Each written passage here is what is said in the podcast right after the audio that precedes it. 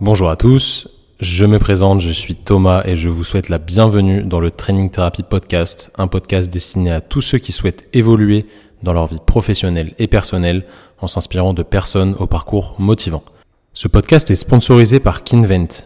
Kinvent fournit aux professionnels de la santé et du sport des outils qui vont vous permettre, comme nous, d'évaluer rapidement et surtout objectivement vos patients ou vos clients dynamomètre de pression, goniomètre, plateforme de force, bref, des outils de laboratoire scientifique qui sont utilisables au cabinet ou sur le terrain. Je vous souhaite une excellente écoute. Salut les amis, j'espère que vous allez bien. Euh, aujourd'hui, je suis accompagné par euh, une figure du CrossFit français. Si vous êtes dans le cosmos du CrossFit français, vous le connaissez forcément. Guillaume Guillou. Guillaume, merci beaucoup euh, de prendre le temps de, discuter avec moi aujourd'hui. Tu vas nous apporter pas mal, de, pas mal de choses très intéressantes à mon avis. Donc euh, déjà, merci de, vraiment prendre ce temps. C'est super sympa. On a fait un petit live il y a 3-4 semaines ensemble. Ça avait bien plu. Donc euh, il était l'heure de tourner un premier podcast. Je te laisse te présenter pour ceux qui ne te connaissent pas. Merci, merci à toi et merci à, à Training Therapy de, m'accueillir et de m'avoir sollicité. Moi, je m'appelle Guillaume, j'ai 34 ans. J'ai euh, ouvert euh, cinq salles de CrossFit. J'en ai revendu trois parce que parce que parce que parce que le, business euh, c'est aussi ça. J'en ai toujours deux, CrossFitière et CrossFit Fréjus. J'ai monté un gros site de programmation qui s'appelle We're Athletic où on est sorti un peu du CrossFit bilatéral CrossFit pour tous et CrossFit compétition. Et on est rentré vraiment dans l'aspect euh, transformation physique des gens, puisque, euh, à mon sens, c'est euh, depuis que j'ai commencé à travailler comme coach, je pense que le CrossFit a beaucoup plus à offrir que, que seulement ces deux aspects. Moi-même, je suis rentré dans le CrossFit d'ailleurs pour, changer de physique, enfin pour faire évoluer mon, physique. Et, je pense qu'en vrai, si on est honnête, au, sein de nos salles, la première motivation des gens quand ils rentrent, c'est d'abord bah, d'abord changer physiquement. Euh, que ce soit pour s'épaissir ou pour perdre du poids, ça reste quand même la première motivation des gens. Donc euh, voilà, on a monté ce site de programmation en 2014 euh, et enfin, j'ai créé cette marque qui s'appelle We Are Athletic. Et, et puis voilà, à force de collab, à force de formation à gauche, à droite, on s'est fait un peu connaître et, et puis voilà, on essaie d'apporter quelque chose de différent dans le CrossFit français avec mon côté un peu, un peu particulier un petit peu grande gueule, un petit peu franc-parler. Euh, on essaie d'apporter aussi des choses euh, différentes dans le CrossFit, même en, termes de séminaire ou en termes de, compétition. J'ai lancé les premiers stages d'entraînement à l'époque en 2014 quand je suis revenu de San Diego, où j'étais parti au stage euh, d'athlète de prépa athlète Invictus, de CrossFit Invictus.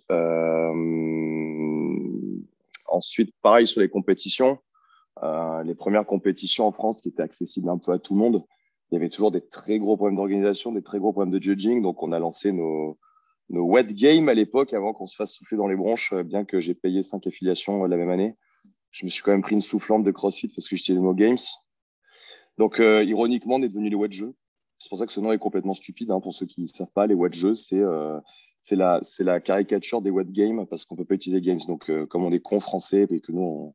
voilà, jeux. Donc, les wet jeux qui sont devenus, euh, bah, qui sont devenus maintenant euh, un truc assez connu, hein, euh, où le plaisir qu'on a, c'est d'avoir pas de catégorie d'âge, par exemple. Donc, on n'a pas des masters 39 plus, 44 plus, des élites, des, des intermédiaires et des scales. Nous, il y a tout le monde en même temps. Et, et on kiffe voir, par exemple, des, des coachs qui viennent, qui viennent avec un adhérent de la salle totalement lambda en termes de niveau et qui arrivent à motiver 10 ou 15 personnes de sa salle pour venir faire notre compète parce que c'est souvent leur première compétition. Ils savent que les watts vont être complètement cinglés, que, euh, que voilà, le timing va être respecté, que le judging va être propre, même s'il y a de l'humain derrière le judging. Donc, il y a parfois quelques heures, mais c'est quand même vachement moins que ce qu'ils vont trouver dans leur compète euh, du bled du coin, euh, qui est hélas la seule accessible pour, les, pour les niveaux débutants. Et voilà, on essaie, on essaie de, avec notre identité propre, de faire avancer un petit peu les choses. Euh, on a aussi essayé d'amener une qualité plus grande. Moi, je me suis fait beaucoup détester à une certaine époque parce que je dénonçais les problèmes du futur qu'allaient rencontrer les coachs. Euh, puisque moi, j'y étais soumis on commençait vraiment tôt. Enfin, on a été quand même dans les, premières salles de France à être ouvertes. Je pense que j'ai été le premier athlète à faire le stage Invictus à San Diego, par exemple, une connerie comme ça. J'ai fait partie des premiers coachs de France à faire CrossFit gymnastique, puisque je l'ai fait en 2013. Toutes ces formations euh, spécifiques que fait CrossFit. Euh, donc voilà, j'ai eu, le temps de voyager, de voir les problèmes qu'il allait avoir. J'ai voulu les dénoncer en France pour, parce qu'ils arrivaient. Et euh, ben, le temps que les gens comprennent que j'avais raison, je me suis quand même bien fait détester. Chose qui a changé puisque finalement, ben, tous les problèmes que j'avais dénoncés en avance sont arrivés. et puis voilà, on a, on essaie de donner aussi beaucoup de crédibilité au. Enfin, moi, ça, c'est ma démarche personnelle j'essaie de redonner vraiment des lettres de noblesse au métier de coach qui, quand j'ai commencé en 2011 le CrossFit, euh, c'était vraiment l'animateur sportif. C'est-à-dire que quand j'ai passé mon BP, euh, c'était du cours de 103 personnes en body pump ou en face abdo cuisse. C'était ça vraiment le métier de coach sportif. Il faut revenir à ce que c'était à l'époque. Euh, je ne suis pas sûr que la génération actuelle, les gens qui ont passé leur BP ces 3-4 dernières années, réalisent qu'avant, faire une mention des seuls, euh, c'était impossible au BP, puisque en fait, tu te destinais à ne faire que du plateau muscu. Donc, tu es obligé de faire la formation fitness. Donc, je vous imaginez Guillaume Guillaume en train de, avec un micro, en train de donner un cours de step. Bon, évidemment, c'était catastrophique, hein, soyons clairs. Euh, bref, c'était vraiment un diplôme qui était nivelé par le bas. On, sortait des BE de la réforme BE à euh, euh, BE, BE, BE, éducateur sportif, métier, métier de la forme qui était devenu le BP, donc une formation de deux ans qui était devenue une formation d'un an. Euh, les seuls débouchés des coachs de fitness à l'époque, c'était la salle de fitness et les cours co. Euh, si vraiment vous étiez bien avec le patron, il allait vous donner quelques heures de plateau muscu, mais bon, c'était quasiment inexistant. Et donc, on a fait partie de cette révolution où on a essayé d'expliquer aux gens que, attention, bientôt il va y avoir de l'altéro, bientôt il va y avoir des anneaux, bientôt il va y avoir de la gym. Et, euh, les centres de formation ne nous ont pas du tout suivis. Moi, j'ai eu des problèmes avec le centre de formation à côté de chez moi, par exemple. Parce que je leur disais qu'ils étaient totalement incompétents et pas du tout dans ce qu'ils allaient se faire. Ils m'ont pas cru jusqu'à ce qu'en 2016-2017, ils se retrouvent à pas pouvoir euh, donner la mention altéro euh, du nouveau BPH2F parce qu'ils n'avaient pas acheté le matos et qu'ils n'avaient pas les infrastructures. Tu vois. Donc encore une fois, ils m'ont détesté euh, cinq ans. Ils me détestent, je pense, toujours, mais surtout parce que je leur ai dit que, que ça allait arriver et qu'ils ne l'ont pas vu arriver. Donc voilà, c'est ce côté un peu. alors ça va paraître très prétentieux ce que je vais dire, mais trop en avance, ce qui crée un décalage avec les gens, tu vois. Euh, par exemple, quand on a commencé à lancer tout ce qui était We Are Rug de Steve Tack l'année dernière, en expliquant que, que les crises allaient, euh, allaient arriver et que le, le, le, le, citoyen lambda assisté de la société allait vraiment subir, euh, tout le monde m'a pris pour un con. Euh, derrière, guerre en Ukraine, euh, plus 72% de coût de l'électricité, euh, ton huile d'olive qui a pris 60% en 15 jours. D'un coup, les gens ils disent Putain, merde, le mec, il était encore un peu en avance. Donc voilà, je suis pas devin, j'ai un bon flair, on va dire, et ça m'a permis d'aller euh, dans des bonnes directions, comme en 2017, quand on a créé euh, Protocole de PM, par exemple, où euh, des questionnements sont posés par rapport à une blessure que je me suis faite. Le corps médical n'arrivait vraiment pas à trouver. J'ai jamais perdu espoir. Un jour, continue à consulter, mais je suis resté blessé du genou un an et demi avec une rotule qui est partie à 45 degrés. Et à force de formation, de programmation, de discussion avec les uns les autres, j'ai réussi à me remettre la rotule à sa place. Et aujourd'hui, enfin, quelques, enfin, deux ans après, j'ai squatté 200 kilos cul par terre avec un physique vraiment ingrat, pas fait pour le faire. Donc voilà, je veux dire, derrière, on a créé un concept de réathlétisation pour les gens, pour expliquer aux gens, aux coachs, que s'ils faisaient pas du latéral, s'ils faisaient que des air squats et que des trucs à la barre, les gens allaient se péter. Là, encore une fois, on est passé, alors au début, c'était euh, du plagiat de Marcus Philly. D'accord? Euh, je ne savais pas que Marcus Philly faisait des protocoles de réhab, mais euh, c'est pas grave, on, passe. Euh, derrière, c'est devenu de la formation et après, c'est devenu de la, formation euh, financée par les OPCO. Donc, euh, donc voilà, c'est plutôt cool. quand on a commencé à mettre, par exemple, un jour de renfort dans notre salle dédiée à ça, on était vraiment dans le. Dans, mais qu'est-ce qu'ils font, quoi? Qu'est-ce qu'ils font ces débiles mentaux à faire du renfort euh, Parce que le crossfit, les gens ne savent peut-être pas forcément, mais au début, le crossfit, c'était vraiment le contre-courant de la muscu. Donc, c'était quasiment euh, mal, sain, de faire de la muscu dans un cours de crossfit. Tu vois, donc, nous, quand on arrivait en expliquant à tous les gens que s'ils faisaient pas de muscu, euh, ils allaient se péter et que c'est pour ça qu'ils s'étaient pétés, encore une fois, je suis passé pour le dernier connard de la Terre. Bon, finalement, je crois que maintenant, il n'y a plus une salle de France qui ne fait pas faire du renfort à ses athlètes. Sinon, son chiffre d'affaires descend parce que tout le monde se pète. Tu vois, donc voilà, je suis un peu le mec, euh, je suis un peu le casse-couille de service dans le crossfit français. qu'on prend un peu toujours pour un con quand il dit un truc. Et généralement, tu n'as pas à attendre longtemps pour t'apercevoir que j'ai, que j'ai raison. Quand on a fait le, live la dernière fois, je parlais de, du fameux confinement du 15 mars 2020 où j'ai fait une vidéo le lendemain où j'ai dit à mon avis, vous devriez tous prêter votre matos à vos adhérents parce que le confinement, il ne va pas durer deux semaines comme l'a annoncé M. Macron. Il va durer deux mois. Et quand euh, vous allez devoir payer votre loyer, parce que Macron avait annoncé ce soir-là une aide pour les loyers pour les professionnels qui n'est jamais arrivé. Enfin, il faut le savoir, hein, on, a tous payé notre loyer. Euh, bah, le lendemain, il y a des vidéos qui ont été faites en disant que j'avais qu'à m'occuper de ma salle et de mon cul parce que, parce que voilà, pas donné mon avis. Donc, euh, ces honneurs-là, en fait, c'était des mecs qui avaient pris un vélo et 200 kilos de bumper pour s'entraîner chez eux pendant que leurs adhérents, eux, continuaient à payer leurs cotises, mais n'avaient droit à rien parce que je ne sais jamais s'ils pétaient un rameur ou une dumbbell. C'est-à-dire que moi, je, enfin, je, répondais est-ce que tu as déjà essayé de casser une dumbbell, par exemple? Parce qu'il faut vraiment fort, il faut, vraiment s'énerver. quoi. Et ça n'a pas loupé, puisqu'au 1er avril, ils ont tous fait le tapin pour que leurs adhérents leur laissent leur cotisation. Euh, et, ils ont tous râlé en leur envoyant ma vidéo en disant Ouais, mais bon, si tu veux que tu, qu'on te laisse nos cotises, ce serait quand même bien que tu nous prêtes le matos de, la salle. Bref, ça a créé des gros conflits et finalement, tout le monde a fini par prêter tout le matos de sa salle. Mais certains ont mis 15 jours, certains ont mis des mois à le faire. Ils l'ont fait au second confinement, seconde fermeture vers le mois de septembre-octobre. Euh, mais par contre, tous ces gens qui m'ont chié sur la gueule à l'époque n'ont pas fait de vidéo en disant Ah, Guillaume Guillou, à l'époque, il avait raison, j'aurais mieux fait de fermer ma gueule. Non. Donc voilà, je suis, euh, pour ceux qui ne me connaissent pas, désolé pour la présentation d'un quart d'heure, mais euh, au moins, vous, vous, avez le contexte. Vous avez le contexte général, je suis le casse-couille de service. Voilà. C'est une très bonne présentation. Ouais, bah, carrément. Moi, ce que, ce que je trouve intéressant dans ce que tu dis, c'est qu'au final, tu vois, tu es un es un passionné déjà, alors je vais dire de la méthodologie CrossFit pour faire très simple, mais euh, tu es un passionné surtout de, de travailler avec les gens pour les faire progresser et tu vois, pour les aider surtout. Tu es quelqu'un qui aime bien aider les gens parce que si tu fais tout ça, c'est surtout pour tes adhérents et pour les gens qui, suivent tes programmations. Je pense que le, but, il est là, c'est toujours euh, gratifiant et tu vois, on se sent utile quand on aide les gens à atteindre leurs objectifs, peu importe quels objectifs ils sont, que ce soit physique. D'ailleurs, tu l'as dit, c'est les, gens se mentent à eux-mêmes quand ils disent non, moi je fais pas ça pour le physique, etc. On fait tout ça un petit peu pour le physique, c'est la, c'est la réalité, c'est quelque chose qui est humain. Euh, look good, paraître, paraître euh, fit, etc. C'est ouais, look good naked, c'est la première motivation des gens. la deuxième, d'ailleurs, c'est la réalité. Pas, mais ça aussi, c'est un hein, que vous pouvez utiliser. C'est que la deuxième motivation qui est analysée chez les gens qui vont en salle de sport, la première, c'est le look good naked, donc euh, se sentir mieux à poil. Et la deuxième, c'est rencontrer quelqu'un. Ouais, ça va avec. Hein. Alors, euh, moi, quand, ouais, mais quand j'ai su ça, j'ai halluciné. Hein. Mais c'est rencontrer quelqu'un. C'est-à-dire que les gens, toi, tu crois qu'ils vont à la salle parce qu'ils veulent snatcher 100 kilos. Alors qu'en fait, quand ils rentrent, ils savent même pas ce que ça veut dire.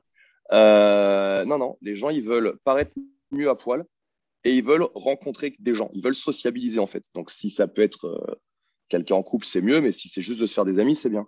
Donc, il y a une grosse dimension à développer pour fidéliser ses clients au sein de, bah, de, de, la communauté de sa salle. Je prends l'exemple d'un pote à moi qui s'appelle Jean-Baptiste qui a une salle à Orange euh, CrossFit 84. Euh, très bon mec hein, que je suis depuis très longtemps. Euh, et, lui, par exemple, on n'a pas du tout la même personnalité, on s'entend très bien. Lui, il vient du rugby, il a joué en Pro D2. Et en fait, il a un concept dans sa salle de ouf, c'est que tous les vendredis, par exemple, c'est apéro et PS, PlayStation.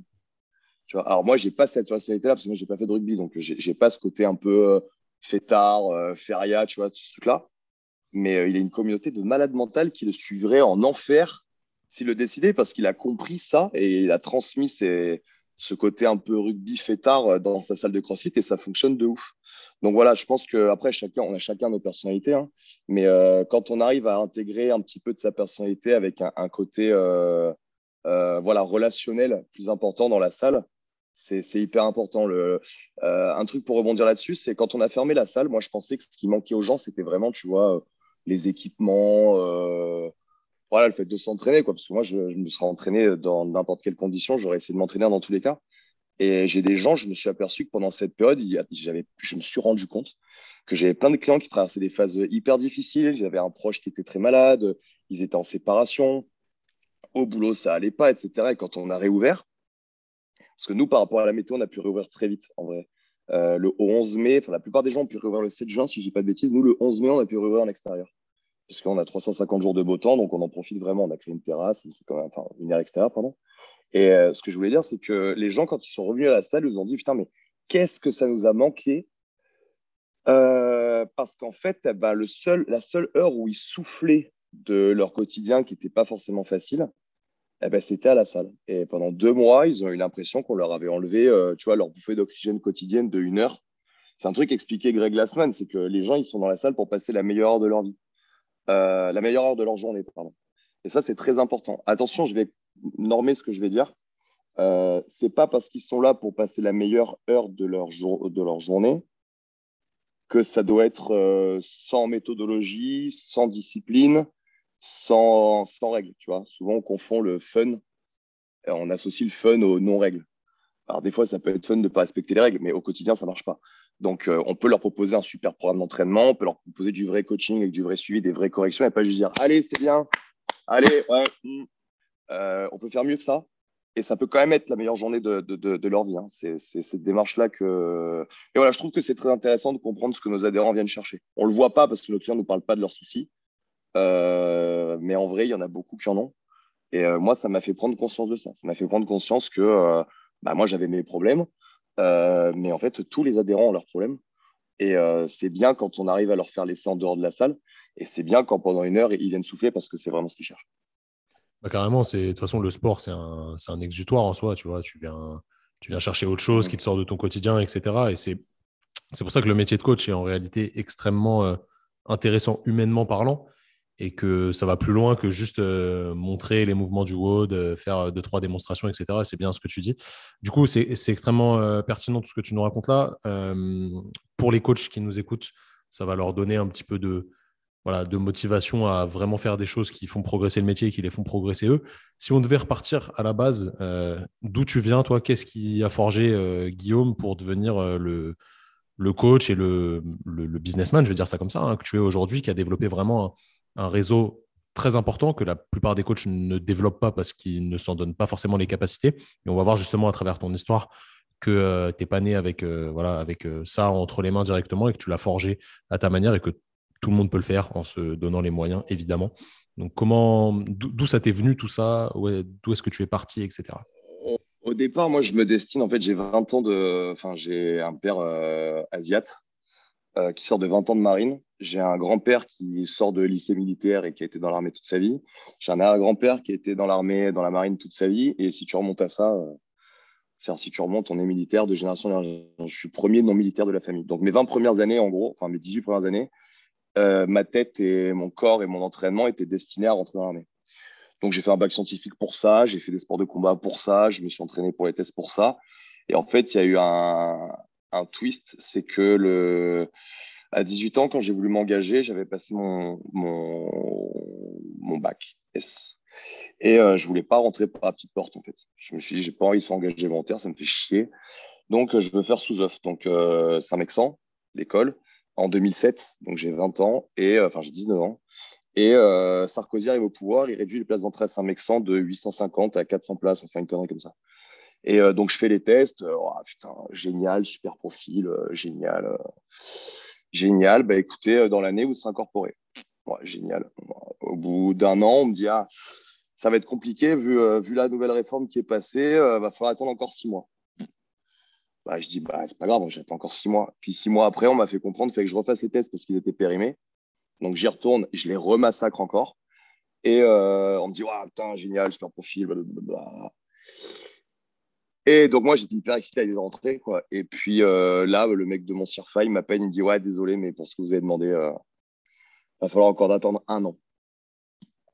Bon, ça, multiplié par, à l'époque, c'était les débuts de la merde en Afghan, tu vois où euh, je commençais à percuter que les mecs euh, qui s'engageaient dans l'armée, ils le faisaient pas comme euh, moi j'avais l'idéal de mon grand-père, tu vois, qui avait fait la deuxième guerre mondiale, qui s'était battu, qui avait été déporté trois ans, qui avait buté des Allemands pour rentrer chez lui, qui derrière était parti en Indochine, rencontrer ma grand-mère. Bref, j'étais plus dans cet idéal-là du tout. Moi, j'étais en fait dans, en train de percuter que les Américains, ils ont dit qu'on devait aller taper des mecs en, Afghan, donc on y allait quoi. Et d'un coup, tu sautes sur des IDE et tu sais pas ce que tu fous là en fait.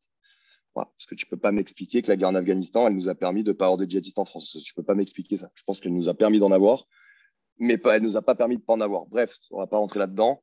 Tu vois où je veux en venir. Donc voilà, déjà, de passer d'un an à deux ans et demi euh, quand tu as 18 ans, que tu veux te barrer de chez tes parents, c'est quand même hyper compliqué.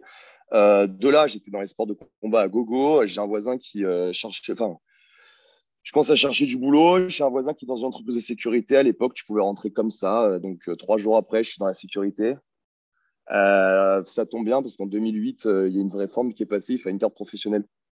Donc, tu as 140 000 agents de sécurité en France qui, d'un coup, pouvaient plus être embauchés parce qu'ils n'avaient pas de carte pro. Donc, il y avait un système de VAE en 35 heures. Si tu avais euh, travaillé pendant un an, tu pouvais faire ta VAE, mais c'était des dossiers de ouf. Et moi, mon entreprise de sécu, je suis rentré. Deux semaines après, j'étais en train de passer mon CQP, donc pour avoir ma carte pro. Et ça, ça m'a permis, parce que j'étais très bon dans ce que je faisais, en six ans, de passer de euh, bouger des SDF à Lidl sur le parking à euh, diriger la sécurité de plage privée, par exemple. Tu chaque fois qu'un métier me cassait les couilles, euh, bah, je partais et je faisais autre chose. Et comme je présentais bien, que j'étais bilingue, euh, que j'arrivais facilement à envoyer les mains euh, et que ça se passait bien, bah, en fait, j'ai pu bosser deux ans dans le luxe à Cannes, par exemple, où j'ai fait des super trucs.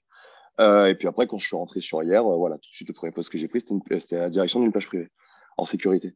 Donc, et il y, y, y a eu un deuxième twist hyper important, c'est qu'à 23 ans, ou 22, je sais plus. Je suis parti boxer mois en Thaïlande.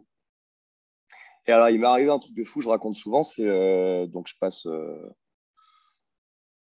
je passe quelques mois sur une île déserte à taper toute la journée, à boire des cocktails, à rencontrer des stars de l'UFC, etc., etc.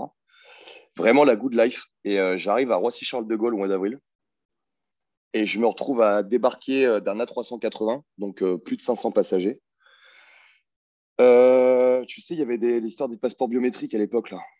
Et en fait, bah, on venait de dépenser plusieurs mille, centaines de millions d'euros dans des passeports biométriques et je me retrouve dans la queue pour montrer mon passeport à la police aux frontières.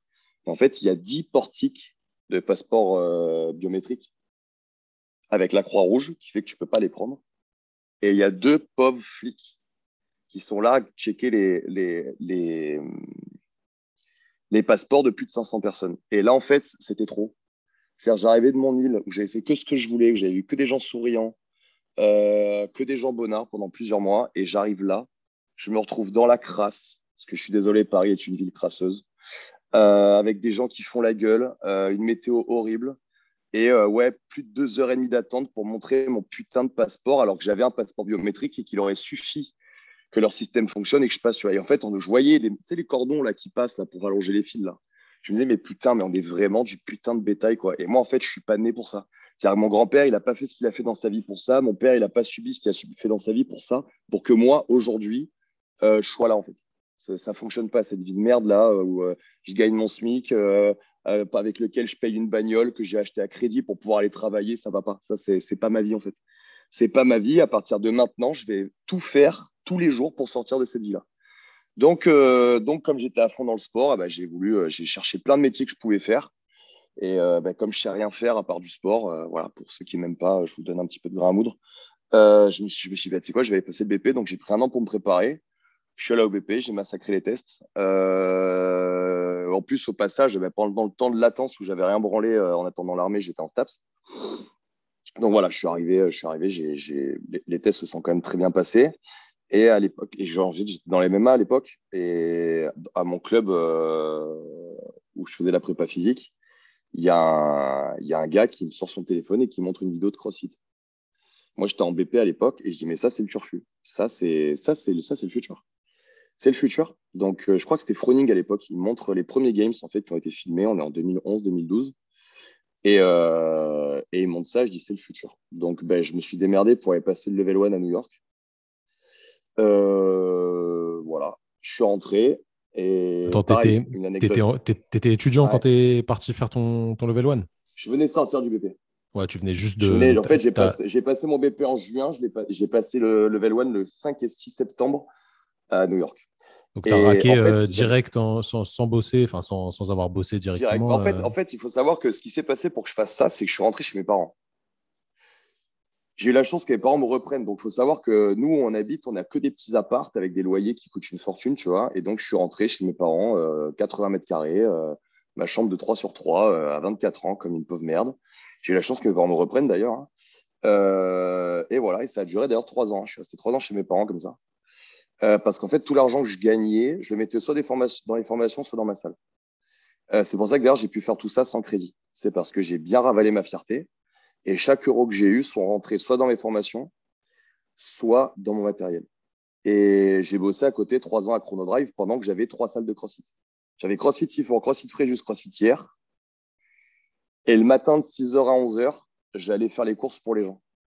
Tu vois, donc quand les gens ils me parlent de ouais, mais c'est trop de travail, euh, en fait, ils n'ont pas compris que moi là-dessus, je suis, je suis par balle. C'est-à-dire quand tu me dis que c'est trop de travail alors que tu gagnes un SMIC, alors que moi j'ai gagné 700 balles pendant trois ans, alors que, alors que je faisais 70 heures semaine, il hein, faut, le savoir. Euh, c'est un, propos sur lequel je suis complètement étanche en fait. Euh, le fameux, euh, ceux qui se prennent pour les 2% de la, de, la, société qui sont capables de travailler plus que les autres pour avoir des objectifs, moi je les détecte direct et je détecte surtout ceux qui disent qu'ils sont de ce pourcentage-là et qui ne le sont pas. Parce qu'avec moi, tu peux pas tester. Que je, je, pense que je suis vraiment le mec que je connais, que j'ai rencontré dans ma vie qui a le plus travaillé. Euh, entre Chrono Drive, entre les boîtes de nuit que j'ai continué à côté, entre, euh, enfin, tout en essayant de, tout en réinjectant tout dans mes salles. Encore une fois, hein, j'ai roulé en, voiture complètement pourrie jusqu'à mes 28 ans.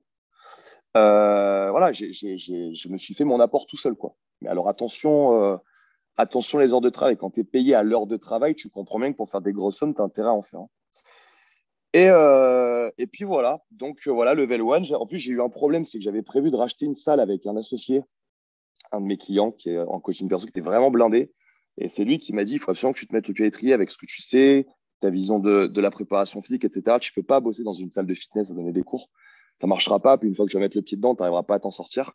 Donc moi, si tu veux, je t'aide. Euh, voilà, je, je, mets au pot et, et, on prend une salle. Sauf que les mecs à qui je devais racheter la salle, ils étaient en train de mettre 70 000 euros dans le cul. Je m'en suis aperçu 10 minutes avant de signer. Donc, je n'ai pas signé. Et euh, bah, je me suis retrouvé une main devant une main derrière au mois de septembre. J'avais annoncé à tout mon département que j'allais ouvrir une salle, que je n'ai pas acheté. Donc, euh, j'ai pris ma voiture, je suis dans la première zone industrielle de, ma ville. J'ai vu une pancarte avec écrit à louer, j'ai appelé. Le lendemain, je faisais un chèque avec le peu qui me restait sur mon compte.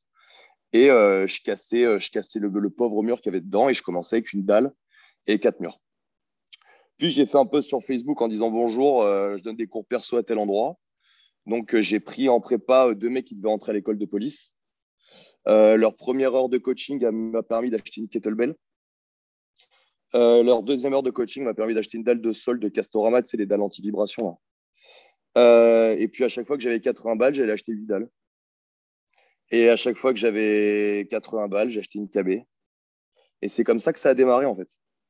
C'est comme ça que ça a démarré. Donc, euh, donc retour chez papa-maman, euh, vie de pauvre pendant euh, quatre ans, vraiment, vraiment, vraiment. Et puis après, les choses se sont améliorées, les choses se sont lancées, et puis, puis je, me suis fait un trou, j'ai fait ma place. au passage, j'ai fait un peu de compétition, mais c'est vraiment anecdotique. On a eu la chance de participer au régional. On, a pu faire les French en équipe. On a fait plusieurs fois les Swiss Alpine Battle, qui était la plus grosse compète en team de deux euh, ouais, classe mondiale. Là, tu te retrouves à, à à côté d'Annie Torres Dottier et de Matt Fraser. Tu vois, c'est quand même deux trucs qui sont sympatoches. En, Suisse, on les a fait quatre fois de suite avec Célia Gabiani. Euh, mais c'est anecdotique, ça. Je dis que c'est anecdotique parce que j'ai jamais été un compétiteur. De toute façon, j'ai pas du tout le physique pour pouvoir faire de la compétition. Je suis pas assez robuste pour la compétition à haut niveau. Mais mon but était un peu comme dans les sports de combat, c'est-à-dire que je voulais vraiment arpenter la voie. C'est-à-dire je voulais être capable de coacher des compétiteurs. Même si ça représente que 5% d'une salle, pour ces 5%-là, c'est important, tu vois. Donc, euh, je voulais moi-même me soumettre à l'entraînement de, haut niveau pour pouvoir euh, trouver les réponses que mes clients auraient besoin. Donc, bah, je me suis entraîné très violemment pendant 5 ans, ce qui m'a permis de connaître la blessure, ce qui m'a permis de connaître l'échec, ce qui m'a permis de connaître la gloire, ce qui m'a permis de connaître le microcosme compétitif du CrossFit qui est euh, très particulier. Hein. Euh, ça m'a permis de voir les dérives aussi. Et c'est là que je m'aperçois, enfin, c'est aussi là que je me suis rendu compte que la méthodologie CrossFit avait beaucoup plus à apporter aux gens que juste à un ego de compétiteur. Vraiment, la compétition, c'est quand c'est pris pour un moyen de développement personnel, c'est génial. C'est pour ça que j'invite tout le monde à faire de la compétition en altéro, par exemple. Parce que le côté adrénaline va vous permettre de repousser vos limites, euh, la compétition en crossfit aussi. Mais quand ça devient un vecteur identitaire où les gens se définissent comme compétiteurs, euh, là, ça va pas. Moi, par exemple, je juge, je, l'annonce, hein, au moins les choses sont claires. Quand je vois un profil Instagram où le mec écrit crossfitter ou compétiteur crossfit, Euh, le mec, déjà, je l'ai catalogué. C'est-à-dire que lui, il a, il a besoin de se créer une identité autour de la compétition en CrossFit. Euh, c'est que déjà, il a un boulot pas intéressant. Puisque s'il était euh, un boulot intéressant, il mettrait son travail en avant et pas le fait de ser compétiteur CrossFit. Euh, à savoir aussi que, en fait, vous êtes le meilleur souvent de votre salle. Et c'est bien. Mais il y aura toujours meilleur que vous. Hein. c'est le problème aussi. Donc, c'est une course sans fin, en fait. C'est une course sans fin. Sachant que l'intérêt génial dans la compétition de CrossFit, par contre, c'est que vous pouvez vraiment vous développer personnellement sans marcher sur la gueule de quelqu'un. Ça, c'est vraiment une particularité du CrossFit et une particularité de l'altéro. Par exemple, en rugby, en football, en tennis, il faut battre quelqu'un pour avoir une augmentation de performance. Tu vois, ton classement au tennis, tu es, 23e ATP, par exemple, parce que tu as battu le 24, tu vois, ou un truc comme ça, ou tu as battu des tops. Faut les battre. Eux, ils vont perdre des points, toi, tu vas en gagner. En sport de combat, faut éclater le mec en face. Faut lui casser quelque chose, faut le blesser. Euh, et en fait, je suis à un niveau en sport de combat qu'en fonction des gens que tu peux éclater. C'est simple. Euh, le crossfit, pas du tout. C'est-à-dire que tu peux faire dernier de la compète et pourtant avoir fait un record personnel. Tu peux avoir amélioré ton chronomètre et faire dernier de la compétition. Tu vois ce que je veux dire ou pas? Donc, ta progression en crossfit, elle est absolument géniale en compétition parce qu'elle n'est pas dépendante du classement tu un meilleur tennis, mais tu perds, personne ne sait que tu un meilleur tennis. Tu ton équipe de rugby, elle joue mieux qu'avant, mais elle ne fait pas mieux au classement. On va dire qu'est-ce qu'on s'en bat les couilles que qu'elle joue mieux, elle a perdu. Euh, en CrossFit, tu perds jamais. Parce que tu peux être premier du Rock for la Bédoule Throwdown, euh, alors que tu vas même pas te qualifier en intermédiaire au French Throwdown. Donc en fait, ton classement, euh, on s'en tape en fait. Il, il, a vraiment aucun intérêt. Par contre, ce que toi, tu as gagné sur ta performance, c'est top. Parce que si le fait de faire une compétition te permet de faire un PR, te permet de gagner du temps sur ton chrono, te permet de découvrir que tu es capable d'aller à un seuil de douleur que tu pensais pas faisable, ou d'enchaîner des reps ou des mouvements que tu n'étais pas capable de faire à l'entraînement, en vrai, on s'en tape plus complètement le cul de, ton, de ton classement. Je raconte souvent ça, mais mon meilleur WOD de compétition, c'est un WOD où j'ai fini dernier. Parce que moi, je suis phobique de l'eau, je fais me quand j'étais petit. Et euh, bon, bref, dans des conditions hyper difficiles, j'ai participé au Vétéran Contest euh, à Carcassonne, qui est une très belle euh, organisation qui était faite pour les, pour les, les, blessés de guerre physiques et psychologiques. Carcassonne, régiment dont on est assez proche, de par le fait qu'Orlan est issu de là-bas. Nicolas Leto, qui a créé la boxe amarante militaire de là-bas, qui a organisé les vétérans contest, a fait mes formations de coaching aussi. bref, euh, ils ont fait une épreuve avec un parcours, de, un parcours aquatique. Un truc de fou, avec des chutes dessous, euh, voilà, un truc de, un truc de troupe de marine. Et qui finissait par euh, un bon 500 mètres de natation dans un lac boueux où il fallait contourner une bouée en plein milieu du lac. je ne vais pas entrer dans les détails de comment je suis arrivé dans cette compétition, qu'est-ce que j'ai vécu les trois jours d'avant, mais c'était l'épreuve la plus dure de ma vie. Et je me retrouve le dimanche matin à 7 h au fin fond de, Carcassonne à faire cette épreuve habillé dans l'eau, tu vois. Et euh, on avait dû remplacer au dernier moment une, athlète. Et on s'est retrouvé avec une débutante qui, elle, par contre, euh, elle était phobique de l'eau comme moi, x 10. Donc, il, on avait, il fallait qu'on fasse le tour à 4 de cette bouée à 500 mètres euh, avec un paddle. Et donc, dans mon extrême générosité, j'ai dit, bah, vas-y, prends le paddle. Et moi, je vais nager. Et évidemment, on a fait un score de merde. On a fait un score de merde. Mais moi, c'est un de mes meilleurs souvenirs. Parce que c'est ce jour-là que j'ai réalisé qu'en fait, c'était fini, j'étais plus phobique de l'eau. Vu ce que j'avais subi, vu le nombre de fois que j'ai fait me noyer, vu la quantité de boue que j'ai avalé en nageant habillé pendant quasiment 20 minutes, euh, bah en fait, euh, on a fait dernier, de la, dernier sur ce web de la compétition. Et ben moi, j'étais refait. Parce que je me suis dit, putain, il y a encore quelques mois, euh, limite dans ces conditions-là, aller là où j'ai papier, là où je vois pas le fond, limite, j'y allais pas. Quoi. Quand tu es phobique, tu es phobique. Tu vois, c'est déraisonnable hein, ce que je suis en train d'expliquer, mais c'est le concept de la phobie. Euh, là, de ne pas avoir réfléchi, euh, d'avoir veillé sur quelqu'un qui était plus en panique que moi et d'avoir fait l'épreuve en mes propres moyens, tout en veillant sur la personne, eh ben, je me suis dit, mais en fait, c'est pour ça que je fais ce sport. C'est pour ça. Je, En fait, c'est pour ça que j'aime ce truc-là. C'est parce que ben, j'ai battu personne l'année dernière. On a battu personne. Tu as même aidé quelqu'un. J'ai même. Mais moi, par contre, je me suis découvert un truc de ouf. Depuis, euh, depuis, je nage des kilomètres à chaque séance. Je vais nager régulièrement, ça m'a complètement débloqué, tu vois.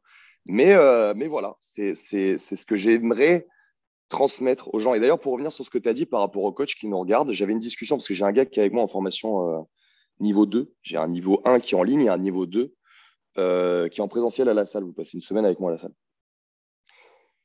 Et je lui disais, d'ailleurs, c'est une réflexion que je vais te, je vais te proposer d'avoir aussi. Euh, si on réfléchit euh, à notre société actuelle comme elle est, comme elle est créée, euh, où est-ce qu'on inculque encore aux enfants, ados, adultes, des valeurs comme la discipline, la hiérarchie, pas au sens humain du terme, au sens procédure.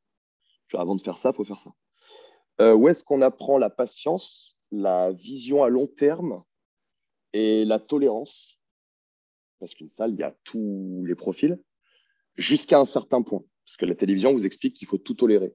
Euh, ça, c'est faux. Mais dans une salle, il faut être tolérant jusqu'à ce tant qu'on est dans le même système de valeurs, tu vois. Ça, ça me plaît. Euh, donc, à quel endroit dans notre société on apprend encore ça? Ben, Moi, je fais le calcul. À l'école, tu oublies complètement. L'école, c'est terminé. C'est le full tolérance pour rien.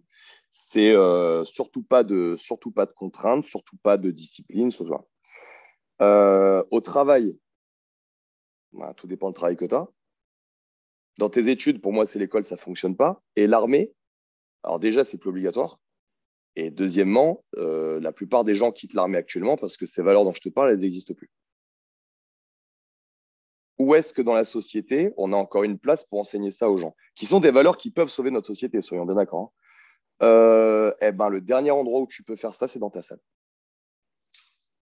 Et là, tu vois, d'un coup, le rôle de l'éducateur sportif, il devient central au niveau sociétal. Et, et alors, ceux qui ne m'aiment pas, ou ceux qui sont pas objectifs, vont se dire, le mec, euh, ça y est, il se rêve, quoi. C'est pas ça. C'est comme mon coaching. Mon coaching, j'ai pas d'avis. Je le dis à tous mes stages. J'ai pas d'avis. Je fais que des analyses biomécaniques. Donc, je dis pas, faut faire comme ça parce qu'un tel, il fait comme ça. Ou parce que j'ai appris comme ça. Je te dis, sauter à la verticale, ça se fait comme ça. Ça se fait comme ça de manière naturelle pour telle raison. Donc, tu peux pas faire autrement, en fait. C'est factuel. Essaie d'argumenter l'inverse de ce que j'explique, tu n'y arriveras pas. Donc, factuellement parlant, réfléchissez à quel endroit on enseigne encore ces valeurs. Eh ben, s'il n'y a pas nos salles, souvent les gens me répondent un dojo. C'est vrai. Un dojo, il y a un système de ceinture, il y a un système de grade, il y a un système de je fais pas ce que je veux, il y a un système de je salue mon adversaire, il y a un système de valeurs, de discipline, blablabla, blablabla, de vision en terme, tout ce que tu veux. Mais en dehors du dojo, nulle part ailleurs tu apprends ça. Nulle part. Donc, en vrai, si on a envie de faire un travail qui est vraiment utile et qui peut vraiment changer les choses, on est en première ligne on est vraiment en première ligne. Euh, en fait, il faut juste avoir envie de, le faire. Loin de moi l'idée de me poser en exemple, euh, humainement parlant, en termes de mes valeurs. Euh, c'est pas ça. Mais, mais, mais voilà, on a beaucoup plus, c'est la discussion que j'avais tout à l'heure, on a beaucoup plus à apporter aux gens que juste savoir snatcher. Ou que juste réparer un problème d'épaule. C'est certain, mais en fait, c'est un tout, tu vois. C'est vraiment, pour moi, le fait d'être dans une salle de sport. Alors, qui plus est, les salles de CrossFit, parce qu'il y a quand même un encadrement, euh, il, y a, voilà, il, y a, des groupes, etc. Donc c'est un peu plus humain qu'une salle de fitness. On va pas se mentir qu'un plateau muscu euh, où tout le monde avec ses écouteurs, etc. Je dis pas que c'est pas bien, hein, mais c'est différent. Il y a vraiment une aventure humaine en plus de l'aventure sportive et le, fait que tu te développes personnellement, comme tu as pu en parler euh, pendant ta compétition, mais tu te développes aussi personnellement pendant les entraînements, hein, sachant que la plupart des gens ne font pas de compétition. ça amène un petit peu bah, ce, système effectivement de, respect, euh, de groupe, de social, qui est un besoin humain primaire. Hein, euh, l'être humain est, un être social, c'est comme ça. Et c'est intéressant ce que tu disais avec le dojo. Dans, le dojo, pour moi, c'est le, tu vois, enfin, les sports de combat. Moi, je suis ici des, sports de combat comme toi.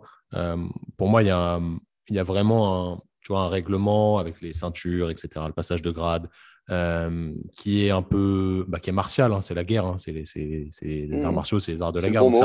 C'est un, petit peu plus strict. Euh, et je peux comprendre que certaines personnes n'adhèrent pas à ça. Moi, personnellement, c'est ma, ma vision euh, parce que j'ai été éduqué comme ça. Mais c'est un peu la même chose dans les salles de, de CrossFit, on va dire, mais de manière un peu plus fun. Je vais mettre ça entre gros guillemets pour que ce soit plus abordable. Je ne sais, pas ce que tu en penses, mais. Je suis totalement d'accord avec toi. Le truc, c'est qu'il faut que, encore une fois, c'est complètement. Ce que j'essaie d'expliquer, c'est que euh, ce n'est pas le cas dans toutes les salles. Je dis juste que si le coach il a envie d'apporter plus que juste euh, du, power snatch, il peut. Il peut apporter cette dimension de développement humain de, de, la personne au sein du groupe. Euh, c'est une question de volonté, il faut en avoir envie. Il faut savoir aussi, je, je reprécise, je remets le contexte, on est en France, ce que je est extrêmement mal vu. par exemple, le terme, j'en parlais la dernière fois, le terme de gourou, quand tu es un fitness gourou aux États-Unis, en fait, c'est juste que tu es un ponte mondialement reconnu dans ce que tu fais euh, et, tout le monde t'admire en fait. Euh, le terme de gourou en France, c'est dès que tu vas mettre un peu de développement personnel dans ton coaching, ouais, bah, quoi moi je le vois ici, hein, je le vois, hein, je le vois. J'ai plein de concurrence aux, alentours qui se pensent concurrents avec moi, alors que moi, ils rentrent même pas dans mon analyse de concurrence tellement ils n'existent pas. Euh, parce que parce que parce que parce qu'ailleurs je suis seul, parce que parce qu'ils ont beau être à la garde à tout le monde. Enfin, leur boulot n'impacte pas le mien. En fait. Moi, j'essaie de faire du mieux que je peux pour ma salle tous les jours. Ça plaît, c'est bien. Ça plaît pas, c'est pas grave. Les mecs, ils se sont réveillés il y a deux ans, ils veulent m'expliquer comment je dois faire mon business alors que ça fait dix ans que je suis là. C'est un peu marrant, mais ce que je veux t'expliquer, c'est que euh, j'entends. Oui, mais tu vas chez Guillaume, c'est un gourou. Ben oui, je suis un gourou. Évidemment que je suis un gourou, puisque j'ai décidé d'apporter plus que juste du snatch. Et ça, pour eux, c'est un argument pour décrédibiliser le travail que j'ai, euh, que je fais. Je ne considère pas ça comme ça, en fait. Euh, oui, j'ai là complètement la prétention que dans ma salle, dans mon coaching, dans mes programmations, dans ma manière de faire, euh, on apporte plus que juste du fitness. Par exemple, une des phrases que j'utilise très souvent dans mes, stages, et souvent je, le conclus comme ça, en l'ayant répété 20 fois tout le stage, c'est euh, vous devez devenir des amoureux du travail plus que du résultat. Parce que le résultat, si tu travailles, il va arriver. Et en fait, en devenant un amoureux du travail plus que du résultat, tu te fais un plan, tu t'y tiens, euh, tu es satisfait d'avoir travaillé tous les jours pour ce que tu as fait et, euh, et, tu n'espères pas un résultat à court terme parce que tu as confiance dans le process, tu vois. Euh, mais en, 2022, les gens sont amoureux du résultat, mais pas du travail. Ça fait quatre mois qu'ils font du crossfit, ils font une compétition, ils prennent un plomb de ouf et ils t'expliquent que c'est parce que dans ta salle, il n'y a pas le matos qui avait la compète. Non, c'est parce que tu n'es pas assez fort et c'est parce que tu t'entraînes pas depuis assez longtemps. C'est plus ça. Mais ça fait mal de, se dire ça. Donc, parce qu'à un moment, il y a eu un yoke, ben, comme eux, ils n'ont pas fait de yoke à la salle, c'est de la faute du yoke. Euh, ce que je vais expliquer, c'est que toutes les valeurs que tu vas leur transmettre dans ton coaching, euh, ça va leur sortir ça va les sortir de la salle. Euh, je prends l'exemple de ce côté travail. Nous, les moindres programmations qu'on propose, c'est 12 semaines simple. Et on fait un programme de transformation complète au niveau du squat qui dure 20 semaines. Logique. Mais parce que, parce que si tu fais un programme sur 6, c'est bien, tu, tu, vas faire une perf, mais elle ne va pas te changer fondamentalement. Tu vois ce que je veux dire? Quand tu commences à ancrer une habitude sur 12 semaines, il y a des grosses chances que l'habitude, tu la gardes. Quand tu commences à faire du développement de qualité physique sur 12 semaines, c'est quand même un autre niveau euh, de progression. Et c'est d'ailleurs pour ça que ça marche très bien. Euh, on a créé des blocs de gym, par exemple, où on prend quelqu'un, on a quatre blocs par niveau, enfin cinq maintenant, euh, et on prend les gens de rien, et en fonction de leur objectif, on leur donne du travail. Mais nous, on leur donne du travail. Ils font le travail, ça marche à 100%. 100%. Mais ce que j'explique, c'est que moi, j'ai un peu ce, plaisir, en fait. Tu vois, par exemple, Herbalife, euh, Anaka 3, eux, ils te vendent un résultat. Ils disent, prenez aux pilules, vous allez mincir. Moi, mon bonheur, c'est que je ne vends pas de résultats aux gens du tout. Je leur vends un travail. S'ils font le travail, ils vont avoir le résultat. Moi, je te vends un plan de 12 semaines à toi qui ne sais pas faire de traction stricte. Et si tu fais ce que je te dis correctement en respectant toutes les consignes que je te donne, dans 12 semaines, tu feras une traction stricte. Mais je ne t'ai pas donné de résultat. Je ne t'ai pas vendu une traction stricte. Je t'ai vendu le travail pour y arriver. Donc, je fais de toi un travailleur. Tu vois ce que je veux dire? C'est vraiment mon kiff. C'est de vraiment de faire de l'argent faire de l'argent, tu peux faire de l'argent. Demain, tu te mets à vendre des bagnoles, tu te mets bien avec un carrossier, tu achètes des voitures pourries, tu les retapes, tu les revends. Faire de l'argent, je ne pense pas que ce soit le truc le plus compliqué. Le truc le plus compliqué, c'est est-ce qu'à la fin de la journée, est-ce qu'à la fin du mois, est-ce qu'à la fin de ta vie, tu te dis putain, j'ai fait de l'argent en apportant un truc euh, aux gens? Euh, parce qu'encore une fois, faire de la thune, si tu veux faire de la thune, je ne fais pas notre métier. ça nous coûte une ah, blinde euh, en URSAF ça nous coûte une blinde en URSAF, ça nous coûte une blinde en loyer, ça nous coûte, on a des soucis de ouf, on est confiné, on s'est fait confiner quasiment euh, 9 mois sur 24. Aujourd'hui, tu n'as pas besoin d'une carte professionnelle pour être, pour être député, mais tu as besoin d'une carte pro pour être éducateur sportif. Tu vois. Enfin, c'est complètement cinglé comme métier. Tu fais pas ça pour l'argent.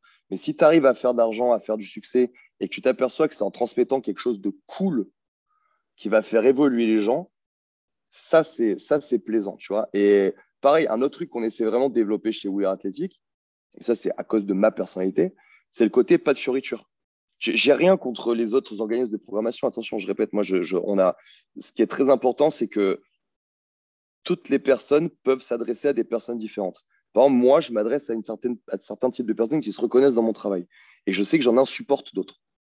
Et ces autres, ils vont aller voir d'autres gens parce que leur personnalité est moins. Hmm, et puis, ce qu'ils qui donnent, ces gens-là, correspond plus à ce qu'ils attendent, tu vois. Euh, nous, on a vraiment un côté pas de fioriture. C'est-à-dire va pas inventer des cycles avec des exercices sexy euh, pour que toi, tu aies l'impression de faire un truc qui te valorise. Euh, on n'est pas dans cette démarche. C'est comme dans les sports de combat, ouais.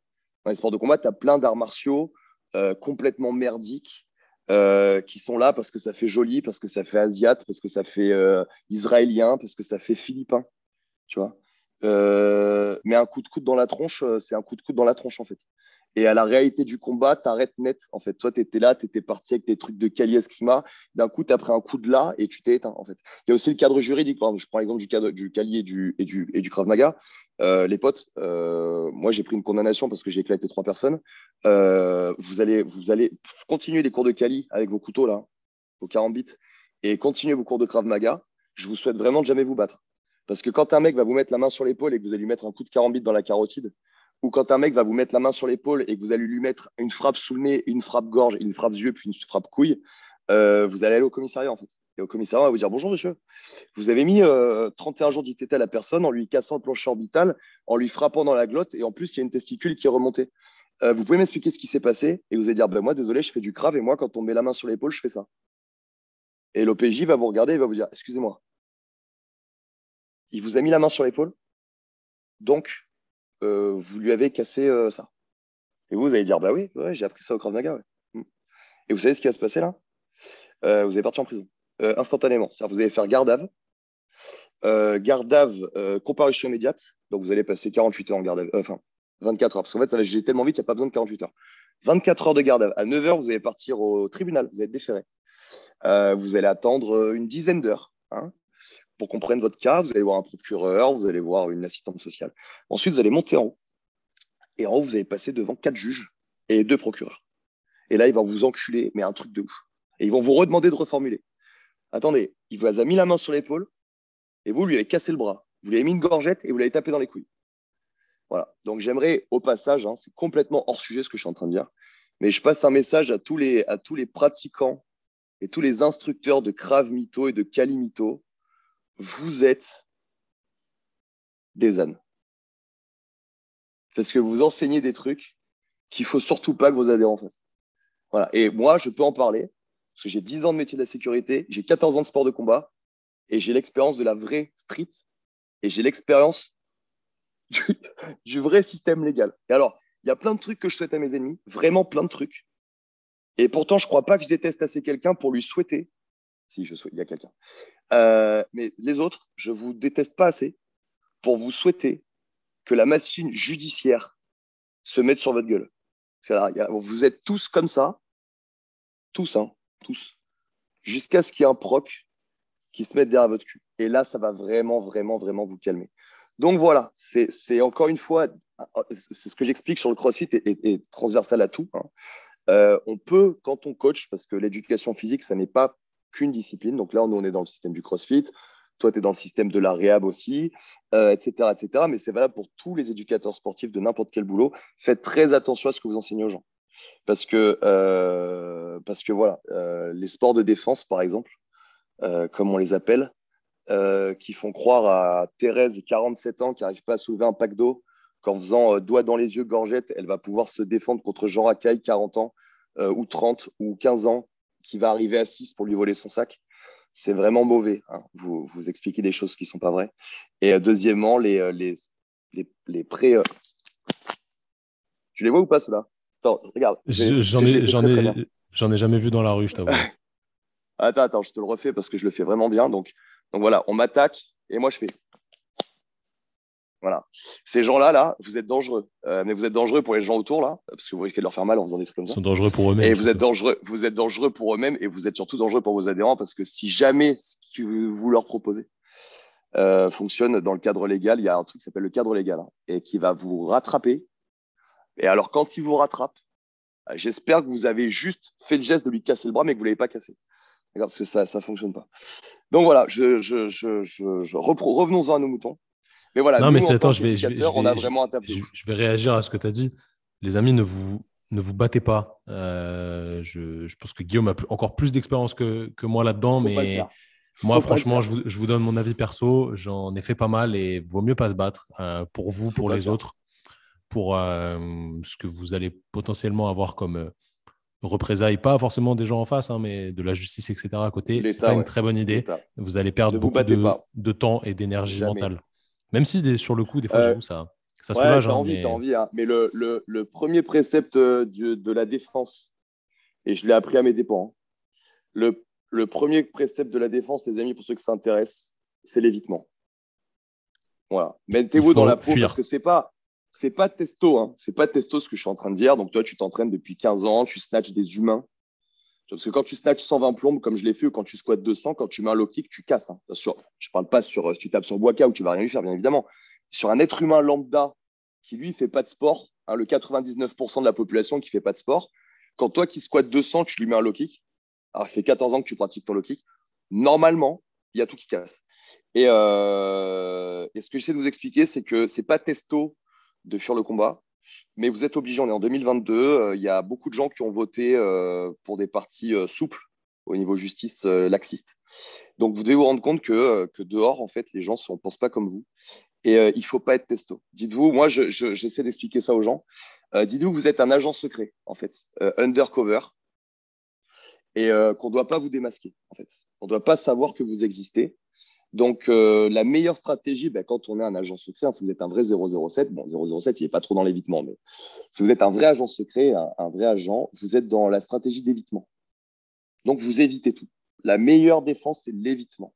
C'est pas testo, euh, voilà, faut, mais il faut éviter, faut éviter, faut éviter, faut éviter, faut anticiper les situations. Voilà, hum, ça pue, on se casse. On va passer par là, ça pue, on va pas passer par là. Je pense que tu as tout dit là. Je pense que tu as tout dit, tu vois, mais pour, pour, comprendre ça, il faut avoir vécu un peu le, le truc. Euh, des fois, il y a des gens, tu sais, ils sont un peu innocents dans leur tête et ils se, ils se rendent pas compte de, du bourbier dans lequel ils se mettent. Puis, tu as, le syndrome d'Avenger. Tu as le syndrome de Taken. Tu as le syndrome de. Voilà, c'est Testo, le mec, il arrive, euh, il défend la veuve et l'orphelin. Euh, Lorenzo Lamas dans Le Rebelle, il arrive, il met des coups de yep à tout le monde, il, sauve, il sauve la veuve et l'orphelin. On a tous ce côté de film. sauf que moi, je l'avais, hein. franchement, je l'avais, j'ai vécu toute ma vie comme ça. Toute ma vie, je l'ai vécu comme ça. Et puis après un moment, le, un jour, le cadre légal te rattrape et tu t'aperçois que c'est vraiment ce que nous sommes. Nous sommes tous euh, à la merci de Big Brother, sans rentrer dans un, délire trop complotiste, mais la meilleure stratégie, c'est l'évitement. Il ne faut pas qu'on sache que vous existez, que vous existez, parce que si vous existez, vous êtes dans l'œil du cyclone, et quand l'œil du cyclone se déclenche, ça pue vraiment, vraiment la merde. Donc voilà, soit dit en passant, voilà, c'était la partie self-défense de, du podcast. Pourquoi pas Nous pouvons refermer cette parenthèse. Pourquoi pas le, le, C'est un sujet que tu avec peu de gens, donc autant qu'on les fait. Ouais, ouais, non, mais carrément, parce qu'aujourd'hui, plus personne. Euh, déjà, plus, c'est, pas bien. On a dit que c'était pas bien, mais plus personne ne s'est déjà battu, tu vois. Il n'y a pas grand monde qui s'est déjà qui a, senti, tu vois, vraiment cet affrontement réel et pas que sur un tatami. Donc c'est intéressant de. Moi, c'est quelque chose qui me passionne. Je pourrais parler de ça pendant des heures parce que c'est un état qui est. c'est un, état un peu animal, tu vois, que peu de gens connaissent. peu de gens.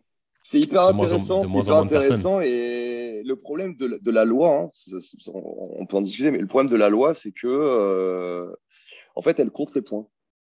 Je vous explique comment ça se passe. Hein. C'est-à-dire que moi, par exemple, j'ai une condamnation donc, je parle librement parce que je n'ai pas à en avoir honte. Si c'était à refaire demain, je recommencerai. Euh, mon père était agressé euh, par trois chances pour la France et j'étais à 200 mètres en voiture. Donc, je suis descendu, je tirais le frein à main, j'ai demandé qui c'était. Mon père a fait ça avec le doigt et puis je, suis allé envoyer les mains, quoi, très fort. Euh, chose que j'ai jamais. Enfin, j'avais déjà beaucoup envoyé les mains avant, mais j'arrivais toujours à rester sous contrôle. C'était professionnel. Il n'y avait rien de personnel dedans.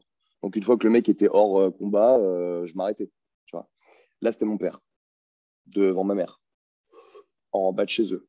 hum, gratuitement. Donc, une fois que moi, la goupille, elle a sauté, euh, là, vraiment, elle a sauté. Et donc, ça m'a permis de voir l'envers du décor, de quand elle est trop loin, qu'est-ce qui, se produit. Et en fait, la justice compte les points. C'est-à-dire que moi, je suis parti au tribunal avec une patate comme ça dans la bouche que j'avais. Mais comme au, concours d'ITT, on m'avait pas cassé la mâchoire parce que j'avais encaissé comme il fallait, euh, bah, j'ai perdu. C'est simple. J'aurais eu la mâchoire sur le côté avec des broches. Bon, j'aurais une sale gueule, mais j'aurais eu plus d'ITT que mes adversaires et j'aurais gagné. En fait. Et il faut vous rendre compte que la justice, elle est inhumaine comme ça. C'est-à-dire que vous avez en face de vous un arbitre qui dit non, mais attendez, euh, vous, vous avez 10, ils ont 40. Bah, vous avez perdu. Ah bon D'accord. Et la case sodomie, c'est par où? Par là. Très bien. OK. Euh, voilà, c'est inhumain. C'est inhumain. Ça prend. Aujourd'hui, en plus, il y a une. Il y a une. Alors, un truc que les gens ne savent pas. C'est la minute culture. Attention, on, est... on passe du quart d'heure défense à la minute culture. Euh, le Brexit n'est pas du tout une question d'économie. Voilà. Le Brexit, c'est parce qu'ils appliquent une loi aux en Angleterre qui s'appelle the Common Law, qui s'appelle la loi commune. C'est la loi des hommes. Parce que vous savez, il y a le, Parlement là-bas, c'est encore des lords, etc., The Common Law, c'était la loi qu'on a utilisée en France jusqu'à la Seconde Guerre mondiale, qui est devenue ensuite euh, le Code civil, le Code pénal. Euh, the Common Law, c'est la loi des hommes. Donc, par exemple, ça prend en compte les circonstances atténuantes. J'ai éclaté trois chances pour la France parce qu'ils ont agressé mon père. Tu vois? Et en fait, l'Europe euh, n'applique plus la loi commune. Elle applique le code pénal. Et donc, particularité, les gens ne le savent pas, les circonstances atténuantes n'existent plus en France. C'est-à-dire, ce n'est pas Guillaume Guillou qui a éclaté trois chances pour la France parce que son père été agressé. C'est Guillaume Guillou qui a éclaté trois chances pour la France. Et en fait, on s'en rend pas compte, mais ça change absolument tout au tribunal. C'est-à-dire, si on ne prend pas les choses dans leur contexte, tu vois, c'est comme si toi, demain, tu veux faire un plan de rêve à quelqu'un qui arraché l'épaule et tu sais juste qu'il arraché l'épaule. Tu peux pas savoir comment c'est arrivé. Tu comprends que pour juger, pour chercher, ça va être compliqué. Euh, et eh ben là, c'est pareil. Là, c'est juste un mec qui est contre trois. Donc, en gros, j'aurais été complètement ouf, euh, drogué, alcoolisé, euh, déséquilibré, et j'aurais croisé trois personnes sur un banc et je me suis dit, tiens, il est samedi, 20h, si j'allais à la castagne pour me défouler, bah, j'aurais été jugé pareil. Et ça, c'est un twist très important parce que les gens ne le savent pas. Le Brexit a commencé là-dedans. En fait, les Anglais ont refusé. Tu aurais eu des circonstances atténuantes parce que tu étais. eu des circonstances atténuantes parce que tu étais bourré. Ouais. Et peut-être que si j'avais eu été une chance pour la France, peut-être que j'aurais eu des circonstances atténuantes parce que quand j'étais petit, euh, j'étais pas grand. Et donc, euh, la vie, elle a été dure avec moi, tu vois. Mais le problème, c'est que je m'appelle Guillaume Guillou et que ben, moi, je paye des impôts, je travaille. Euh, voilà, j'ai des affaires, euh, j'ai construit ma vie à l'huile de coude et à coups de poing. Et, donc, forcément, bah, au tribunal, face à trois chances pour la France en claquette, qui t'expliquent qu'elles ne comprennent pas ce qui s'est passé, tu es arrivé pour rien les massacrer. évidemment, quand on ne prend pas le background d'avant, le jugement, tu te fais absolument, absolument atomiser. Donc voilà, il faut que vous compreniez ça, là, le, côté, il y a des circonstances atteignantes, ça n'existe plus. Ne comptez pas sur les circonstances atténuantes. Ne vous dites pas, oui, alors j'ai éclaté le mec parce qu'il était en train de violer une meuf. Je, vous répète, il y a viol que s'il y a vraiment les quatre critères du viol dans lesquels on ne va pas rentrer. Donc, sinon, il n'y a pas viol. Hein. Donc, s'il allait la violer mais qu'il ne l'a pas fait et que vous l'avez éclaté, ben, il ne l'a pas fait. Donc, vous l'avez éclaté. Pour rien. S'il vous a mis une main sur l'épaule et qu'il allait vous mettre une patate et qu'à ce moment-là, vous lui avez enlevé deux dents, il vous a pas mis la patate. Il allait, mais ça, c'est votre interprétation. Je vous explique juste comment ça se passe dans un tribunal. J'ai pas dit que, hein, il faut que vous sachiez ça. Mais attendez, il vous l'a mis la patate? Euh, Non, mais bon, il a fait comme ça avec son poing. Ah oui, mais il vous l'a mis ou pas la patate? Non. Ah ben peut-être qu'il faisait ça pour s'étirer l'épaule, hein. mais c'est votre interprétation qu'il allait vous la mettre. Donc vous lui avez enlevé dedans parce qu'il vous a mis une main sur l'épaule. C'est comme ça que vous serez jugé. Et d'ailleurs, les méchants, c'est comme ça qu'ils sont défendus. Donc, une fois que vous savez ça, vous avez compris que la meilleure stratégie, c'est l'évitement. C'est l'évitement. Vous êtes un as des as de la self-défense parce que vous êtes le meilleur éviteur de merdier. J'ai pu, par exemple, tester cette stratégie d'évitement quand je suis parti en Ukraine. Puisque mon but était de mener ma mission à, bien. Pour ceux qui ne le savent pas, j'en ai pas parlé tout à l'heure, mais venant de la sécurité et ayant un peu plus de temps dans ma vie maintenant, je me suis fait le kiff de passer une formation internationale de Close Protection Officer, donc officier de protection rapproché, enregistré au ministère anglais, le SIA, le ministère de l'Intérieur anglais, qui est la seule formation mondiale reconnue mondialement. Parce que toutes les grosses boîtes sont anglo-saxonnes hein, dans, la, sécurité privée euh, dans le monde. Donc, la seule formation reconnue internationalement, ce n'est pas la formation française dont personne n'a rien à foutre en dehors de la France, c'est la formation CPO, Close Protection Officer, SIA. Bref, notre voyage en, Ukraine, euh, je l'ai fait avec une démarche professionnelle de planification, préparation, opération. La stratégie d'évitement, c'est très très important, par exemple, dans un pays comme l'Ukraine. Pour ceux qui voudraient y aller ou pour ceux qui se posent des questions sur comment ça se passe dans des pays en guerre, euh, il ne faut pas que vous ayez de problème. En fait. Parce que l'Ukraine étant un pays particulièrement corrompu, comme tous les pays où c'est le merdier, euh, si on sait que vous êtes là ou s'il se passe un problème, vous êtes étranger, vous avez tort. Vous allez vous retrouver dans une mauvaise prison ukrainienne ça ne va pas très bien se passer pour vous. Et si vous comptez sur le, Quai d'Orsay pour venir vous chercher, ils ont déjà du mal, ils ont déjà eu beaucoup de mal à sortir les leurs de Français. Donc euh, vous, qui êtes Français, vivant en France, qui êtes allé là-bas juste pour aider, ça va pas bien se passer, ça va être très très long. Vous allez, vous allez vraiment subir. Donc stratégie de l'évitement, tu vois. Tu prends des contacts, tu fais ce que tu as à faire, tu te déplaces jamais sans Ukrainiens parce qu'il y a des checkpoints de partout. Donc, quand tu es avec des Ukrainiens, ils montent pas de blanche, ils sont dans des réseaux. Toi, tu montes vite fait ton passeport, mais tu es avec eux, hop, tu vois. Mais stratégie d'évitement. Tu, tu, pas, tu, tu, cherches pas les problèmes. Dès que tu vois des mecs un peu bourrés qui cherchent la merde, hop, tu prends ta caisse, tu te casses. Évitement, évitement, évitement. Stratégie d'évitement, ça passe par exemple par le fait de pas dans une mécanique.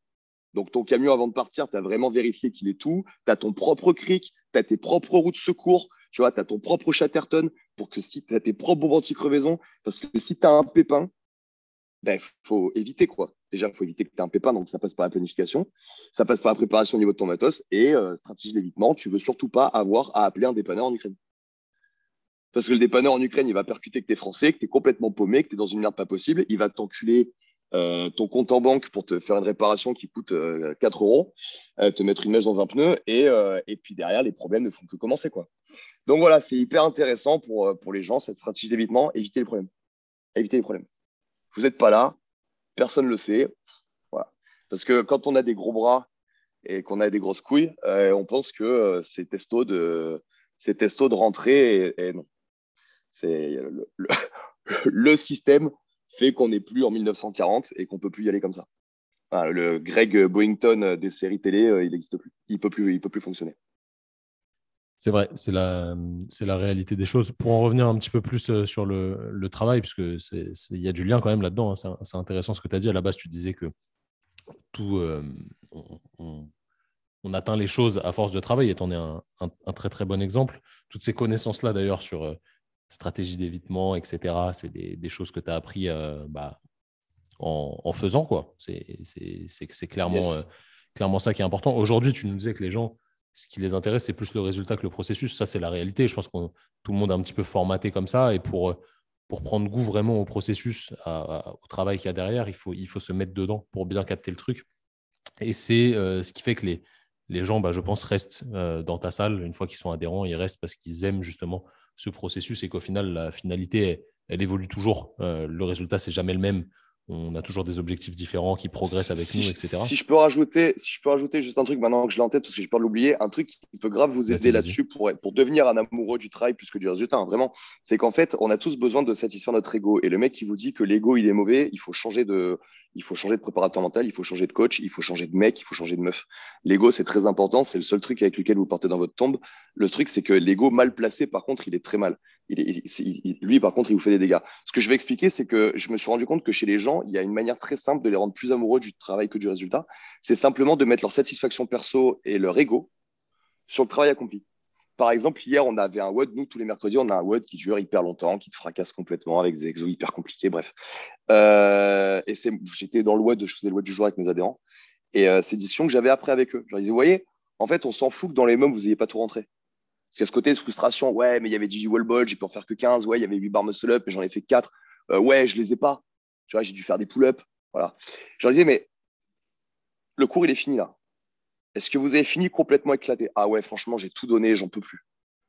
Ok, est-ce que tes muscles, ils ont travaillé? Ouais. Est-ce que tu as soulevé lourd? Ouais. Est-ce que tu es vraiment allé au-delà de ce que tu pouvais?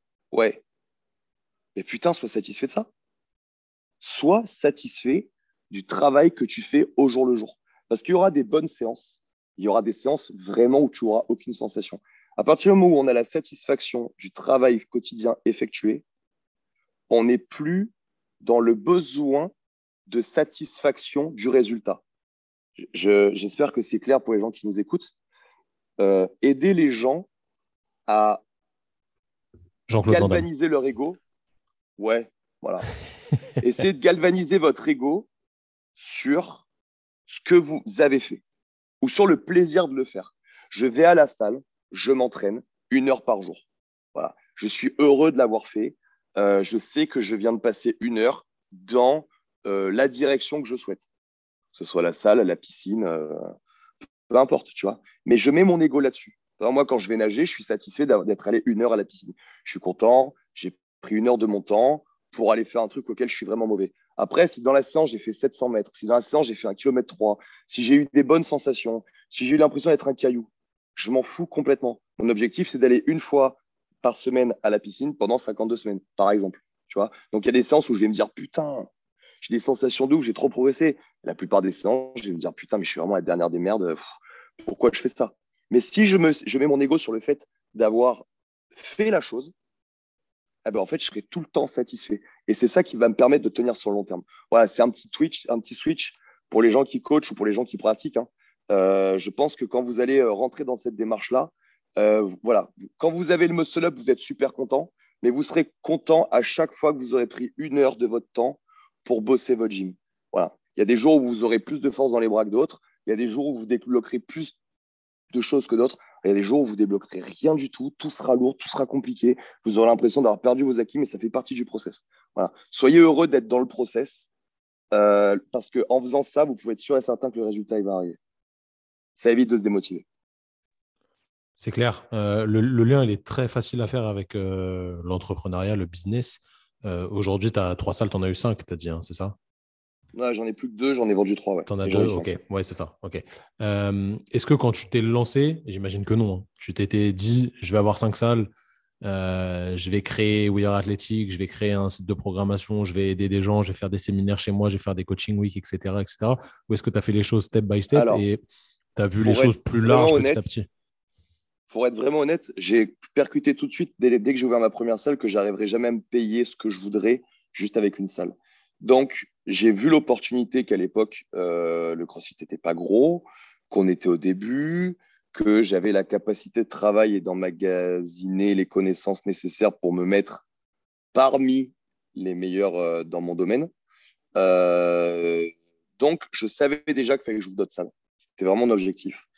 je savais que je voulais prendre une place importante dans ce, dans ce sport. Euh, et je savais que je voulais mettre ma pierre à l'édifice. Il y a une phrase que j'aime beaucoup qui dit on sous-estime, on surestime totalement ce qu'on peut faire en un an et on sous-estime totalement ce qu'on peut faire sur dix ans. Ça tombe bien, c'est ma dixième année pour ma, pour ma première salle. Tu vois. Ça fait dix ans officiellement que je suis là-dedans et ça va faire euh, dix ans en septembre que j'ai passé mon level 1. Pourquoi je te dis ça? Je te dis ça parce que euh, je me suis, j'avais une trajectoire loin que je voulais atteindre, mais au quotidien, je me suis juste concentré sur exactement ce qu'on vient de dire.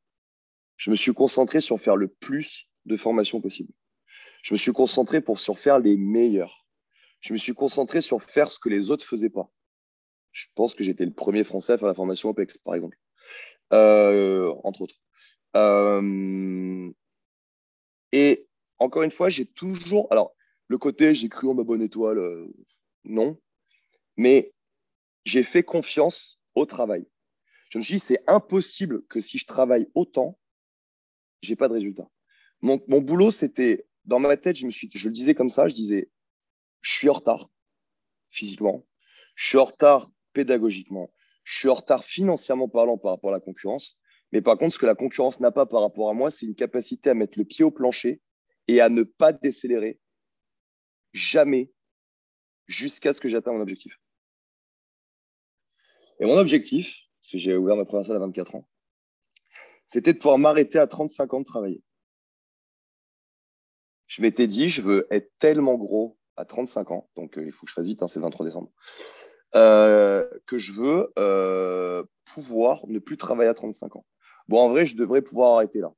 Si je voulais je me contenterai d'un SMIC de base, en termes de valeur, je veux dire, Et en gros, tout ce que je fais, je déléguerai et voilà.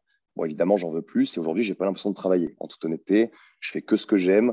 Je développe plein de projets. Je suis entouré au boulot que de gens que j'apprécie très fortement. Donc voilà, je pense que j'ai déjà arrêté de travailler il y a trois ans en vrai et qu'aujourd'hui, je fais. C'est pas au sens de travail. Quoi. Je me lève pas le matin en disant putain, faut que j'aille au casse les couilles, quand est-ce que je prends des vacances? Les gens me demandent quand est-ce que je prends des vacances. Je prends jamais de vacances. J'ai jamais pris de vacances pendant sept ans. Mais parce qu'en fait, j'ai pas besoin d'en prendre. Parce qu'en fait, ma vie me plaît. J'attends pas mes cinq semaines de congés payés, tu vois. Euh, moi, je pars faire une formation aux États-Unis. Je suis en vacances, mais je suis en que tout ce que tout ce que je dis aux gens en fait. Vraiment je pense que chacun devrait arriver à ça. C'est un un truc de ouf. C'est vraiment euh, c'est un goal. tu te lèves tu te lèves parce que tu fais ce que tu kiffes. Et les vacances les, les, vacances c'est pour que les gens se reposent de faire des choses qu'ils aiment pas tu vois. Euh, donc Moi, les vraiment, le but, le but c'est d'atteindre ça les premières vacances que j'ai prises c'est quand j'ai rencontré euh, ma compagne ça faisait deux mois qu'on était ensemble elle me dit c'est elle qui nous oblige. Euh. C'est elle qui nous oblige, putain. Ouais, et j'ai dit, bah, si tu veux. Elle me dit, mais tu prends jamais de vacances? J'ai dit, bah non, je prends jamais, mais bon, si tu veux partir, je partirai avec toi. Donc j'ai posé, euh, voilà, j'ai pris une semaine de ma vie où en plus j'ai travaillé tous les jours de 17 à 19 heures sur mon ordinateur parce que elle, c'était ses vacances, parce qu'elle, elle en avait besoin, tu vois. Ce que je veux expliquer, c'est que c'est la seule target que je m'étais fixée. C'est je veux qu'à 35 ans, voilà, j'arrête de travailler. En vrai, euh, je veux faire que ce que je veux à 35 ans. C'était plutôt ça le sens de ça. Euh, et, voilà, je veux, que les, je veux que les choses soient lancées.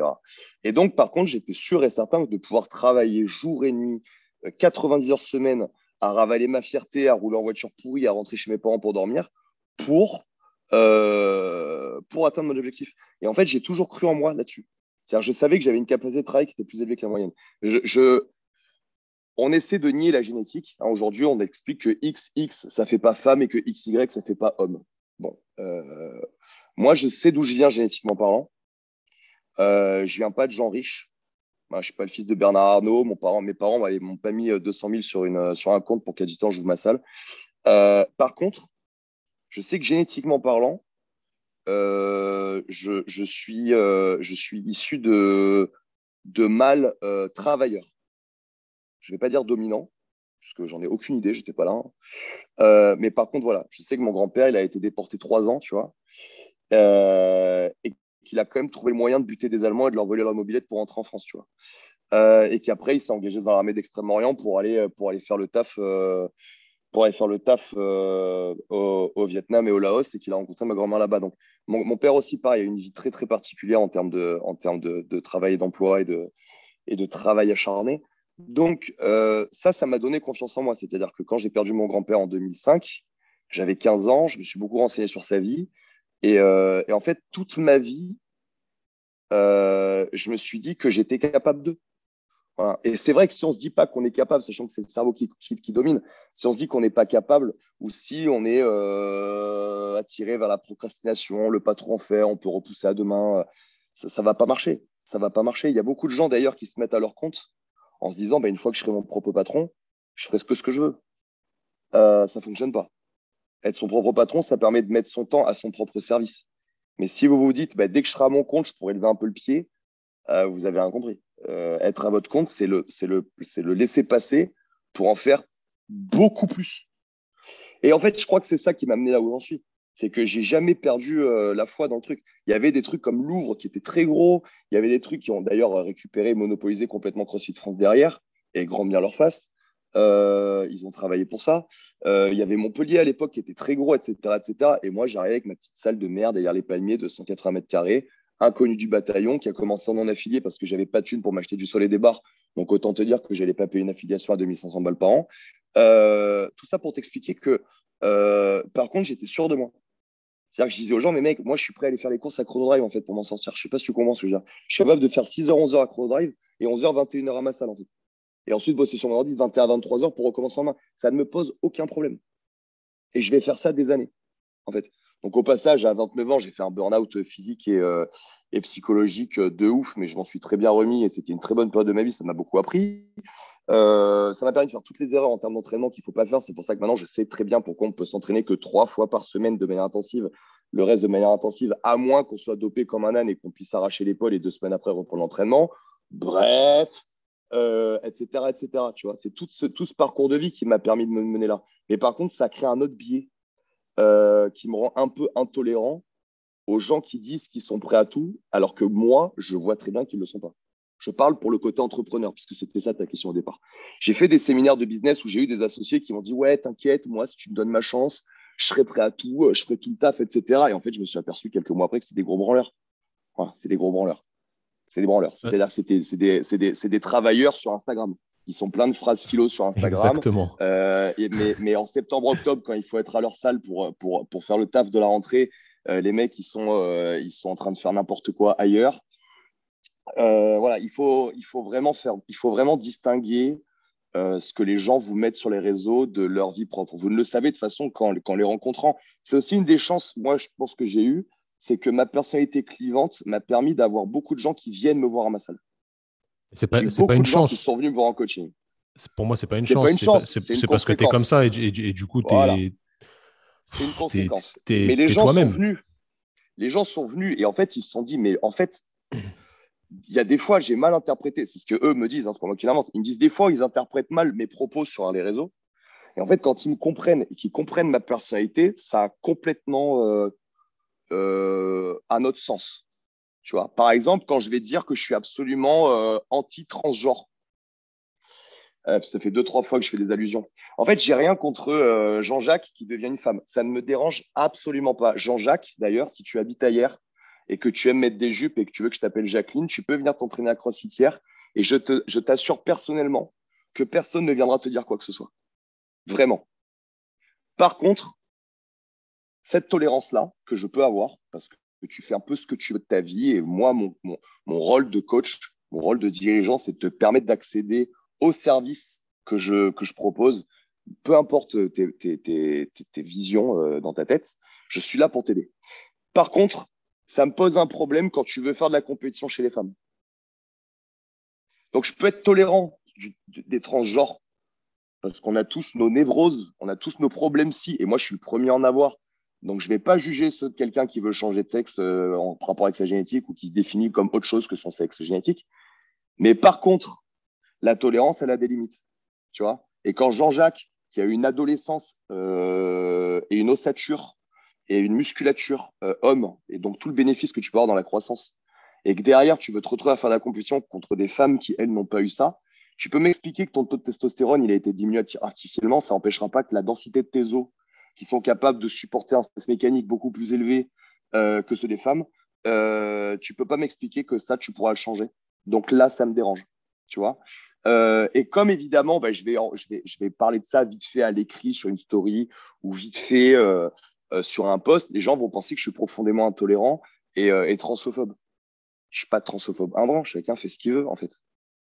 Mais par contre, jusqu'à ce que ça commence à casser les couilles à tout le monde. Et oui, oui, oui, oui, oui, des trans hommes qui deviennent femmes dans des compètes, je, je pense qu'il faut être soit débile, soit aveugle, soit les deux, ou du moins, en tout cas, il faut être de profonde mauvaise foi pour expliquer que c'est faire.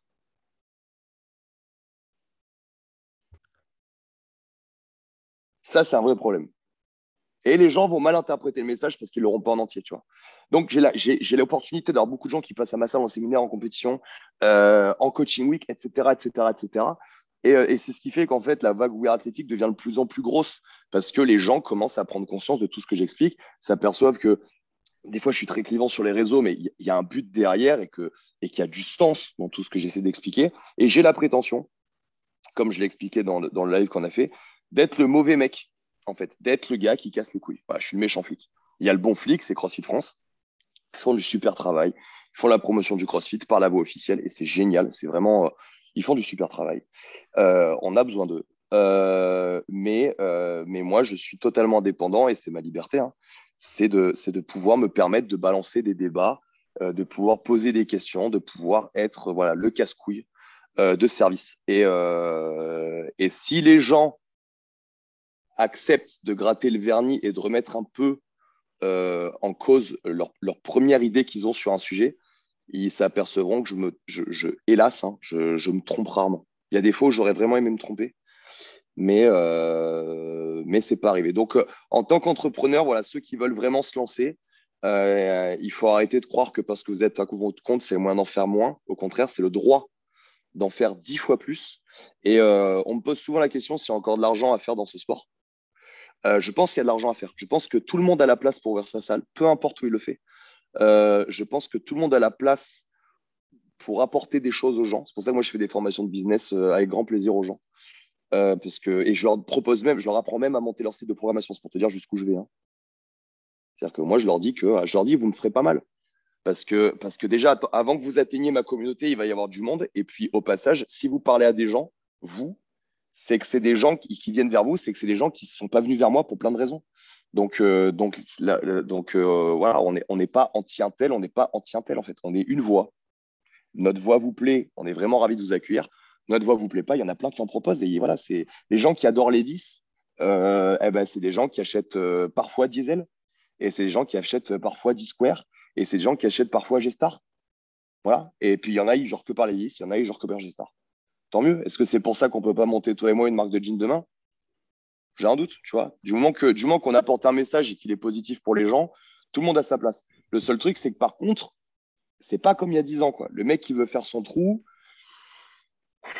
va falloir qu'il fasse sa place. Mais regarde, il y a 10 ans, on se dit, ouais, c'était facile euh, parce qu'il n'y avait pas le crossfit. Mais ces gens-là, ils ne savent pas qu'il y a 10 ans, c'était sûrement beaucoup plus difficile de faire de l'oseille parce que les banques ne te prêtaient pas. Parce que quand tu dis que tu faisais du crossfit, tout le monde te chiait sur la gueule. Il y avait les musculeux qui te chiaient sur la gueule, le street workout qui te chiait sur la gueule, les profs de fitness qui te chiaient sur la gueule. Tu étais euh, au pire quelqu'un d'extrêmement dangereux parce que tes mouvements étaient équipés ou dynamiques. Et au mieux, tu étais juste un uluberlu qui ne savait pas ce qu'il faisait. Mais c'est ce qu'on était en fait il y a 10 ans. Donc je ne suis pas sûr qu'aujourd'hui, avec les lettres de noblesse qu'a le CrossFit, avec tout l'apport toute la littérature qu'il y a autour de, cette activité, ça soit plus dur de, faire sa place dans le CrossFit maintenant qu'il y a 10 ans. Parce qu'encore une fois, il y a 10 ans, tu avais, t'inquiète pas, les premiers mecs qui ont fait du CrossFit en France, tu n'avais pas besoin d'ennemis. Hein. Il y avait déjà eux. Quoi. Euh, je me souviens de certaines salles euh, qui, euh, qui, voilà, ils se sont dit, on est les premiers en France, donc il ne faut pas qu'il y ait d'autres salles dans notre ville. Donc voilà, ils ont vraiment participé au non-essor du CrossFit en étant CrossFitter. Euh, je me souviens des salles de sport qui nous ont démolis complètement euh, avec des méthodes commerciales vraiment euh, ouais, bas, quoi.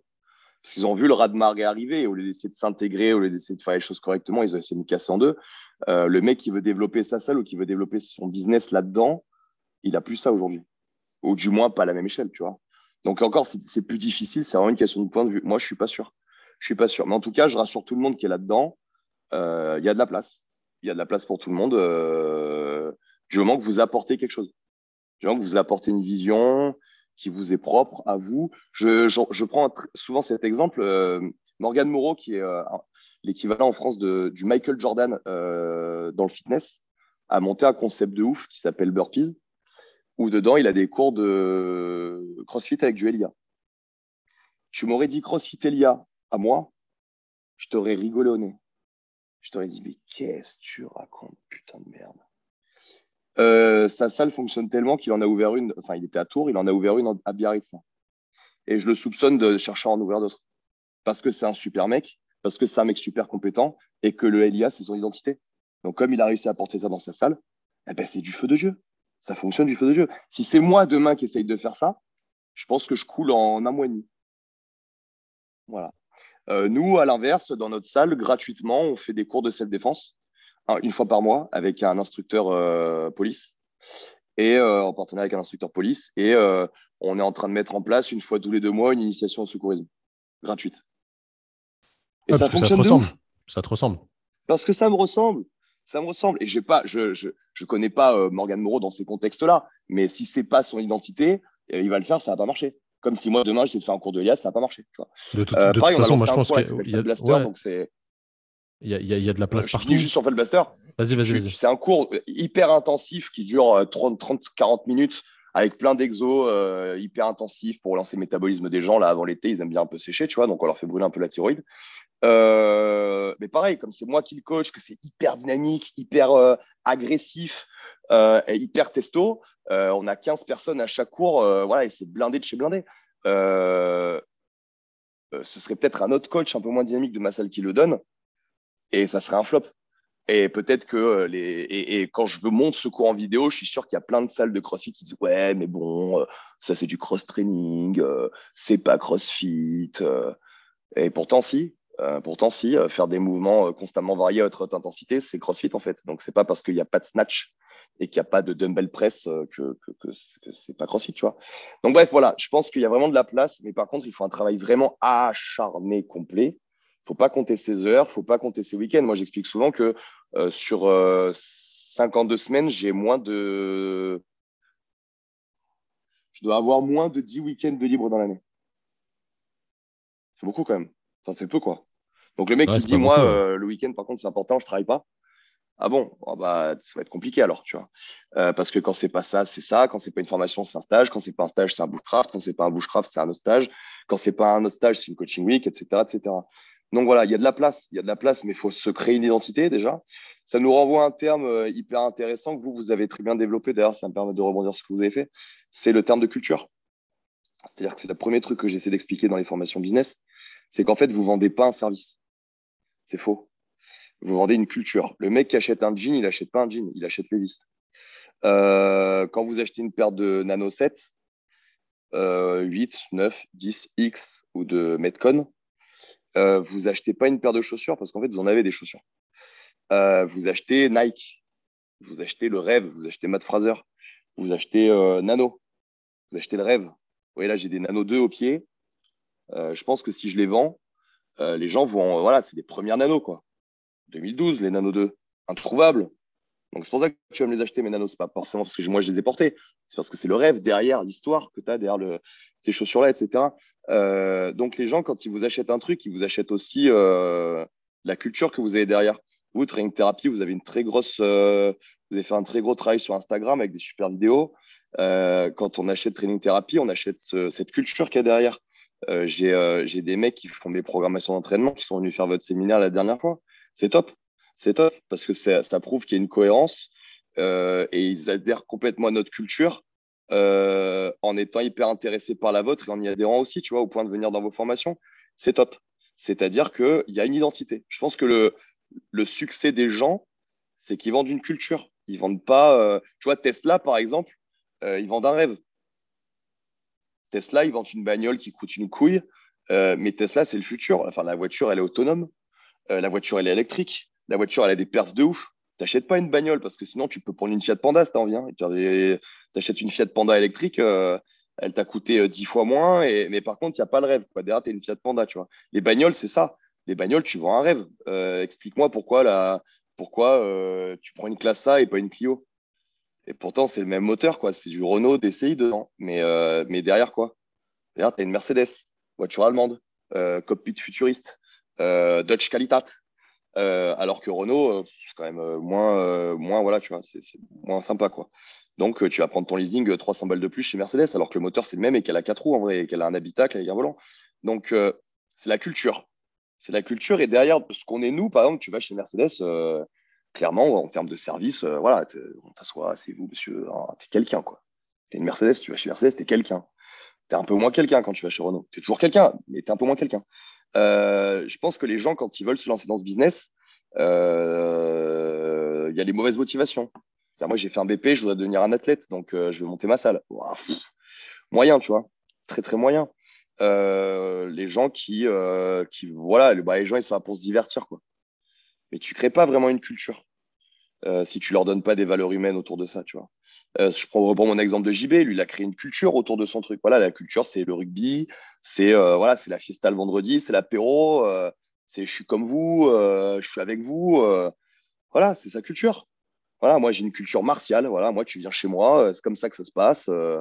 voilà, c'est c'est carré, c'est béton, c'est barre à vide, c'est mouvement parfait avant de charger, c'est renfort, c'est c'est step by step, et c'est comme ça en fait. Et c'est le travail avant le résultat c'est une culture. Voilà, vous, vous avez créé ça sur Training Therapy, ça fait partie, le logo, la charte graphique, euh, la méthodo, euh, voilà, qui derrière donne une formation, c'est top, c'est top. Et en fait, le succès, c'est ça. C'est que quand on veut vendre un service sans la culture qui est derrière, ça marche pas. Ça marche pas. Tout ce qui est euh, produits dérivés, tout ce qui est image, tout ce qui est marketing, c'est juste une manière visuelle de, promouvoir cette culture. Mais je pense que c'est une question qu'on peut tous se poser actuellement, professionnels, pratiquants à quelle culture on veut adorer On veut adhérer, pardon. Et là où on a des difficultés sur le développement d'une culture, c'est que c'est un choix, une culture. C'est-à-dire que si moi je fais des pizzas et que je fais un restaurant italien, je ne peux pas vendre des sushis. Tu vois, quand le client il va me dire bonjour, je veux des sushis, euh, je peux pas lui dire, bah, asseyez-vous, je vais vous faire des sushis. Bah non, tu es dans un restaurant italien, mec, donc ça marche pas. Moi, le mec qui veut venir s'entraîner avec son casque et faire sa salade, euh, ça marche pas. Il faut qu'il aille ailleurs. Et on lui dit directement. C'est pour ça qu'on a un système de consultation. Nous, dans l'accueil des nouveaux clients, ils viennent pas faire une séance d'essai comme ça. Il faut qu'ils passent avec Orlan, on analyse leurs besoins, euh, on voit ce qu'on peut leur apporter, on leur fait une proposition de tarifaire. À l'issue de ça, s'ils ont besoin de faire un essai, ils font un essai. Voilà, tu vois. Mais au moins, ils rentrent dans le cours d'essai, ils savent de quoi, à, quoi s'en tenir financièrement et, en termes de, ce qu'on va leur apporter en termes de service. Ce que je vais expliquer, c'est que euh, promouvoir une culture, c'est faire un choix. C'est si tu es ouf de la culture euh, japonaise. hier, j'ai mangé sushi, par exemple. Ça ne me viendrait pas l'idée d'appeler mon restaurant de sushi et lui demander une pizza. Ça, ça genre, genre c'est une culture jap. Donc, quand tu vas chez un japonais, tu manges avec des baguettes, il y a du wasabi, les chaises, elles sont comme ci, c'est décoré comme ça. tu, tu, vas pas chez un sushi et d'un coup, il y a des bœufs, enfin, il y, a des, y a des taureaux, euh, avec une décoration hispanique, tu comprends bien que ça n'aurait aucun sens, tu vois. C'est très con ce que je suis en train d'expliquer, mais euh, quelle culture vous vendez, quoi? Quelle culture vous vendez? Est-ce que vous vendez juste la culture du divertissement C'est bien, ça ne vous distingue pas trop d'un cours de fitness traditionnel. Euh, est-ce que votre culture, c'est la technicité? Jusqu'où? Est-ce que votre culture, c'est. Voilà, votre culture peut être composée de plein, plein de choses. Hein. Mais, euh, mais je pense que c'est ça qui est intéressant. C'est euh, pour les gens qui nous regardent. Euh, moi, j'avais déjà dans l'idée de ce euh, We Are Athletic, j'ai développé en 2014. J'ai déposé le nom à l'INPI en 2014. Donc, c'est quand je suis rentré des États-Unis, j'ai la, rue que j'avais de mon hôtel pour aller à la boxe de CrossFit Invictus San Diego. Il y avait trois boxes de CrossFit.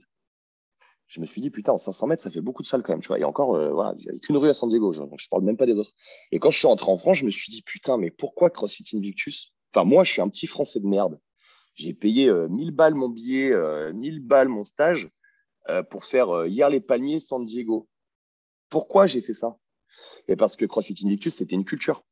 Joss Bridges, Aja Barto, Camille Lombaziné, bref, plein de très grands noms qui faisaient les games, les games en équipe, Lauren Fischer, etc., etc. Moi, c'était cette culture qui me, qui me, qui me poussait tu vois, à ça. Et ça m'a fait faire euh, des milliers de kilomètres pour rejoindre leur culture.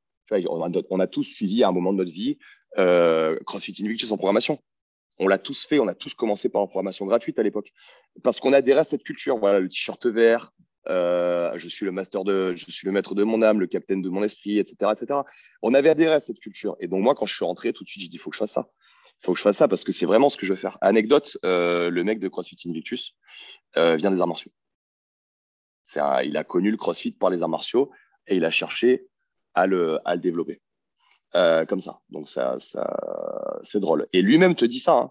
te dit, euh, nous, le succès de CrossFit Invictus, c'est une culture. C'est-à-dire que euh, on a réussi à CrossFit Invictus pour ceux qui savent pas. Donc c'est tous les énormes athlètes que j'ai cités et bien d'autres, sauf que maintenant j'ai décroché du CrossFit de compétition, mais Rasmus Andersen et des, gros noms comme ça.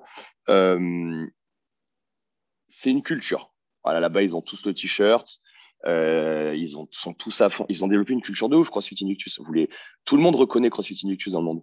Euh, parce que, d'ailleurs, lui le dit très bien quand il fait des séminaires.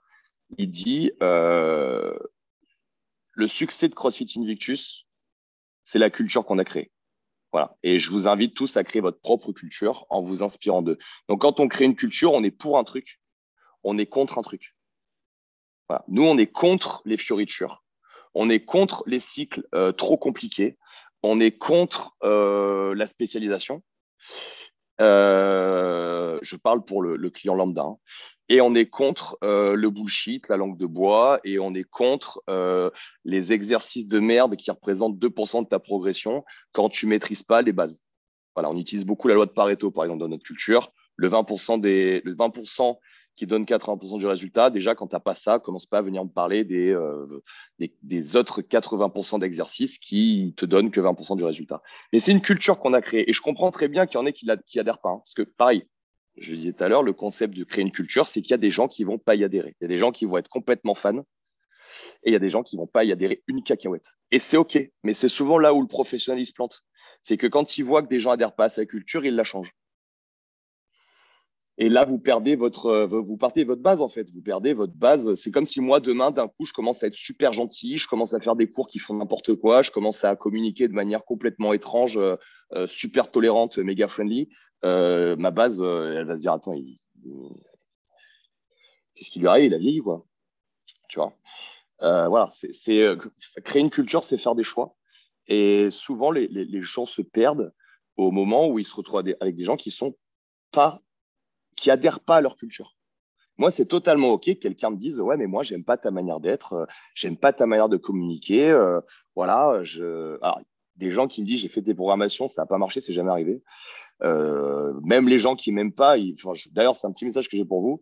vous ne m'aimez pas, mais par contre, sur mon téléphone, je vois vos noms quand vous m'achetez des produits. Donc, c'est encore arrivé hier. Hein. Quelqu'un qui m'a bloqué sur réseau parce qu'il me déteste, qui est allé acheter Abs Everyday. je vois son nom, je me dis putain, c'est quand même fou quoi. Les gens, ils en sont, ils, ils en sont là quoi. Et ça, ça m'arrive toutes les semaines. Hein. Je vois un vieux nom d'un mec qui m'avait chié sur la gueule à une époque. Mais bon, il est quand même allé poncer mon site et il est quand même allé me laisser entre 19 et 99 euros. Ça me fait plaisir, je suis pas rancunier. Zarma, si tu veux me débloquer, on peut discuter. Euh, mais voilà, c'est pour te dire que c'est pour te dire que euh, créer une culture. Franchement, si c'est un message que j'ai à vous passer, les gens, euh, faites comme training thérapie qui a très bien compris le truc et qui le fait très bien d'ailleurs. Ils ont une culture de la compétence. Ils ont. Quel âge t'as, toi? Quel âge vous avez, les gars? Moi, je suis... moi, j'ai 27 ans, Simon 28. Ok, donc vous êtes un peu plus, euh, ouais, vous avez 7 ans de moins, donc vous êtes un peu plus euh, Instagram, euh, Facebook que moi. Ouais, on est, moi je suis pas né avec. Hein. Facebook, ça s'est développé quand j'étais au lycée, tu vois, mais on est un peu plus génération réseaux sociaux quand même. Ouais, ouais, ouais, Et, et, vous le faites très bien d'ailleurs, parce que les messages que vous passez, tout, et c'est ce qui fait le succès du truc, hein, on est bien d'accord.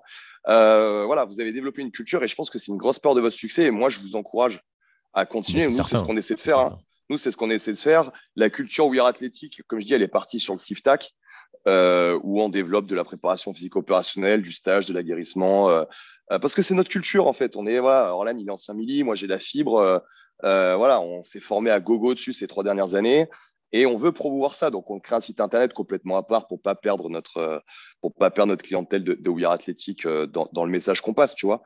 Mais voilà, on fait des trucs qui correspondent à notre culture et ça marche à chaque fois. À partir du moment où tu crées une culture, il faut savoir un truc, hein, ça marche à chaque fois ça marche à chaque fois.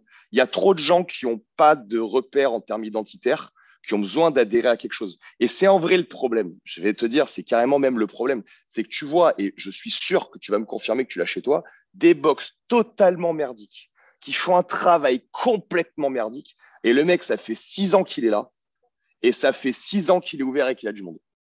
Ça veut dire que même les cultures complètement merdiques, elles trouvent des gens. Regarde, les religions, il y a quoi comme culture, comme système culturel plus euh, malsain que certaines religions?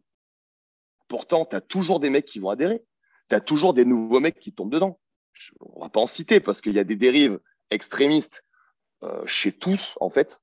Chez toutes les religions, tu as des dérives extrémistes. Mais tu te dis bien qu'au bout d'un moment, si les humains ils étaient intelligents, euh, ils arrêteraient en fait d'aller dans ces dérives. Pas du tout. Pas du tout. Dès que tu crois que tu as coupé une tête, il y en a deux qui repoussent. Parce que les gens, il y aura toujours un public pour tout, en fait. Juste après, c'est au mec qui développe la culture d'être honnête avec lui-même, de pouvoir se regarder dans une face et se dire est-ce que ce que je suis en train d'apporter aux gens, c'est pour leur bien? Que vous fassiez de l'oseille, c'est pas mauvais. Vous devez. Il y a un frigo à remplir, il y a du succès à avoir dans la vie. Donc, il n'y a pas de problème. Mais juste, est-ce que après, on a tous, on est tous face à nous-mêmes. Est-ce qu'on est dans le est-ce que ce que je fais fait du bien aux gens? Voilà. Le vrai gourou de secte, on sait très bien que lui, il apporte du bien à absolument personne à part qu'à lui-même, d'accord? Et il fait de l'oseille. Nous, on arrive à faire de l'oseille, toi, moi, ton associé, en réglant des problèmes chez les gens, en leur donnant du fitness, en leur donnant du bonheur, en leur donnant de l'épanouissement, en leur euh, permettant de libérer certaines névroses.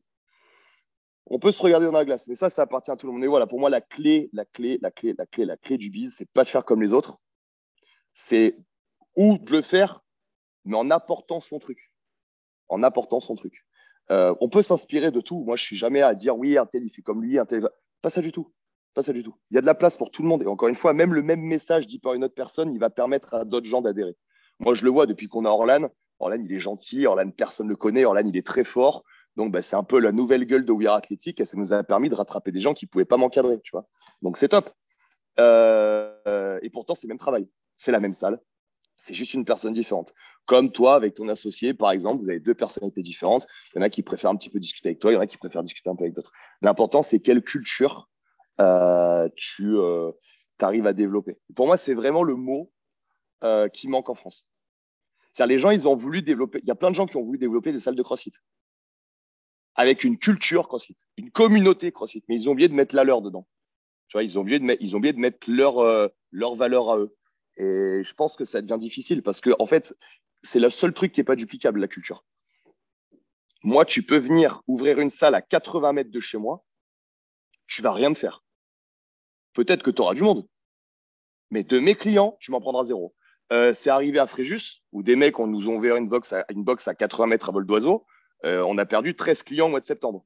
En fait, c'était les 6 qui ont ouvert la salle, plus euh, leurs meilleurs potes avec lesquels ils étaient venus ou leurs meufs. Quoi. Derrière, ça fait 6 ans, la salle vient de couler, on a rasé Fréjus et on est peut-être même en train de leur reprendre leur local. Ça a mis 6 ans. Mais on les a tués parce que nous, on avait une culture de ouf. Donc, on n'avait pas le même matos, on n'avait pas les mêmes moyens. Mais les gens, ils n'étaient pas chez nous pour le matos et la décoration. Ils étaient chez nous pour notre culture.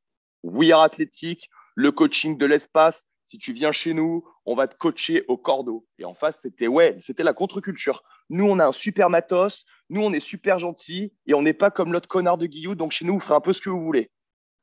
Ben, finalement, tu viens de mettre la clé sous la porte en fait. Et moi, je suis toujours là. Et mon équipe, elle est là-bas et elle est trois fois plus forte qu'avant. Et tous tes clients, les a récupérés. Donc, merci de leur avoir fait connaître le CrossFit.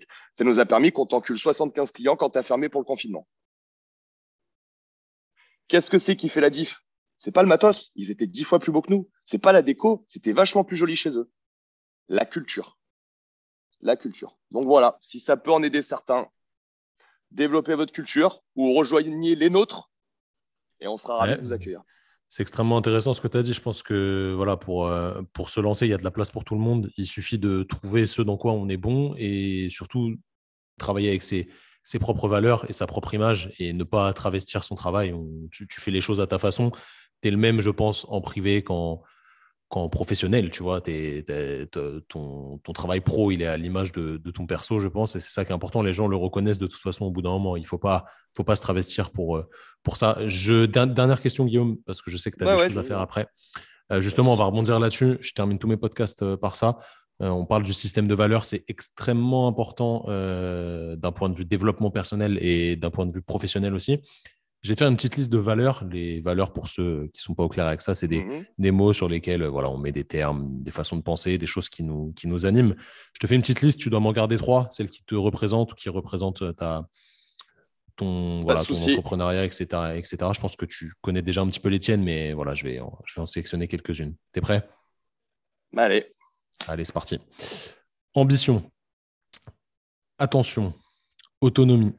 Autodérision combativité, courage, égalité, excellence, exemplarité, fiabilité, fraternité, vive la France, euh, humour, indulgence, intelligence, justice, liberté, pouvoir, professionnalisme. Euh, je vais te mettre rigueur, toi, euh, travail et volonté si tu devais m'en garder trois dans cela, tu garderais quoi? Euh, Moi, je garderais euh, rigueur. Je garderais. Euh, j'en ai deux autres, mais je crois que tu les as pas dit dans la, dans la liste. Mais nous, on avait un trigramme. Vas-y, vas-y. Mais, vachement ce que vous voulez. C'était rigueur, patience, persévérance. Parce que la rigueur, après, c'est multiple. Hein. Tu peux être rigoureux dans ton travail, tu peux être rigoureux dans ton entraînement, tu peux être rigoureux dans ton alimentation, tu peux être rigoureux dans tes rapports avec les autres. Euh, donc, en vrai, dans la rigueur, si, tu, vraiment tu élargis la rigueur, tu peux choper tout ce qui est respect, fraternité, etc., etc.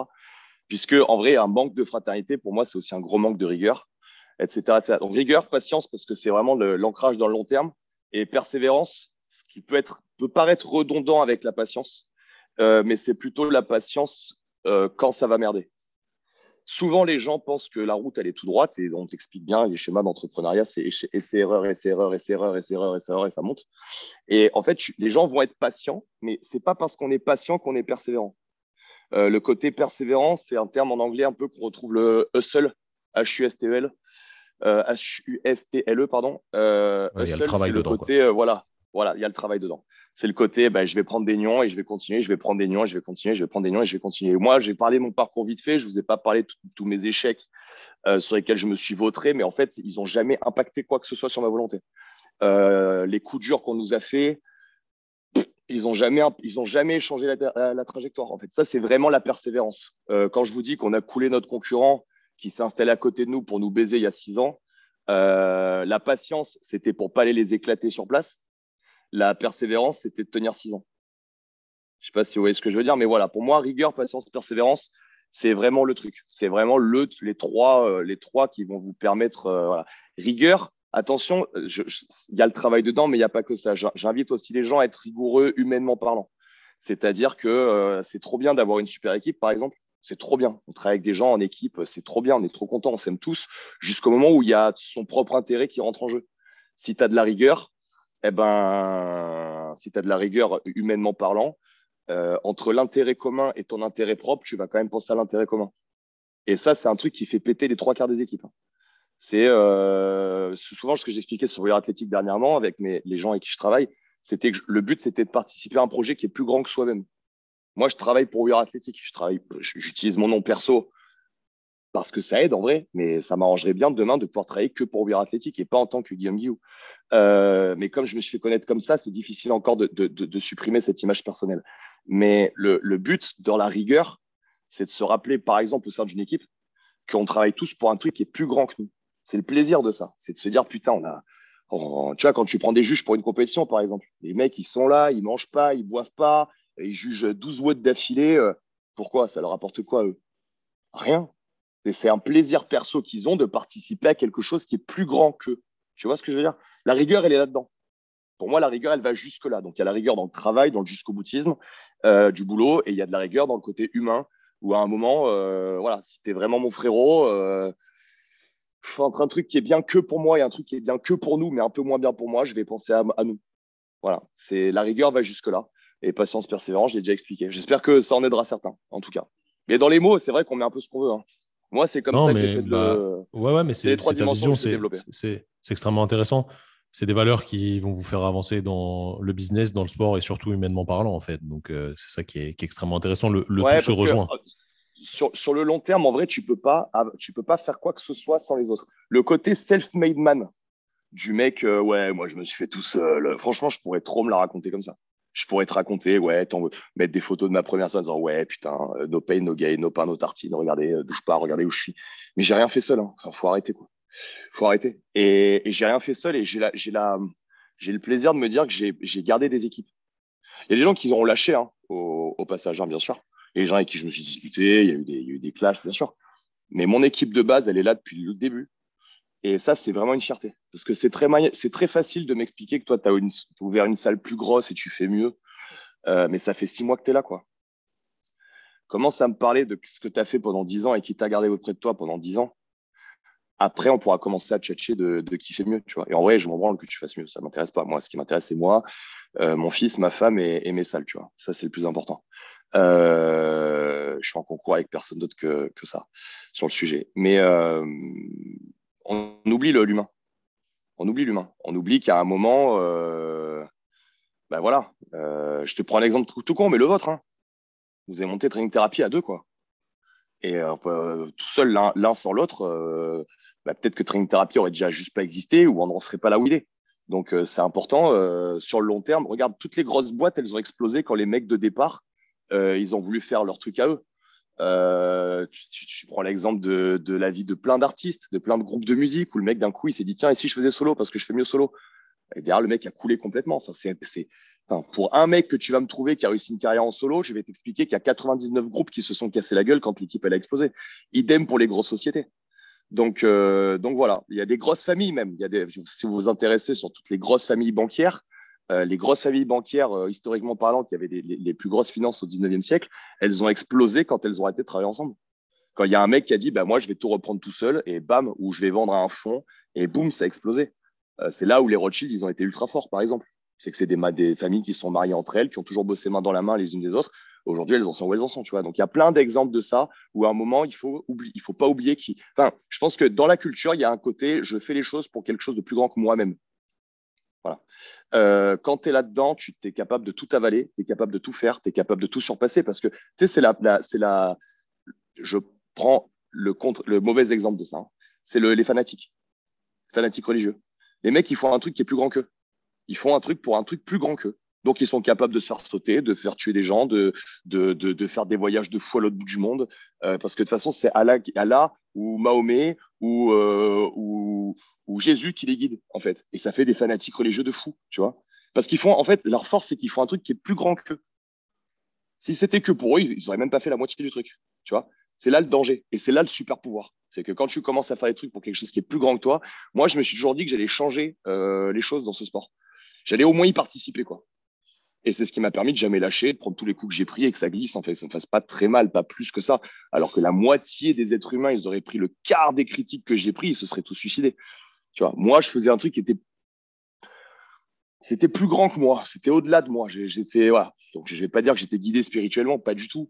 Mais voilà, je me suis ancré dans une démarche plus grande que moi. Les gens qui travaillent pour moi, je les ancre dans cette démarche. Et je pense que c'est ce qui fait que ça marche. C'est ce qui fait que ça marche et c'est ce qui fait que ça tient sur le long terme. Donc voilà, la rigueur, elle passe aussi par là. J'essaie quand même de penser un peu à la terre, même si eux te diront qu'ils le voient pas forcément. Euh, moi, je vois que régulièrement, j'essaie de penser aux gens euh, autour de moi euh, et c'est ce qui fait que ça tient. Quoi. Voilà. C'est une très belle conclusion. Guillaume, merci pour tout ça. C'était très intéressant. Je pense que les gens vont, vont bien kiffer. Je mettrai tous les liens pour retrouver Guillaume euh, sur son site Weir Athletic, etc. pour que vous puissiez aller checker ses progs, ses formations.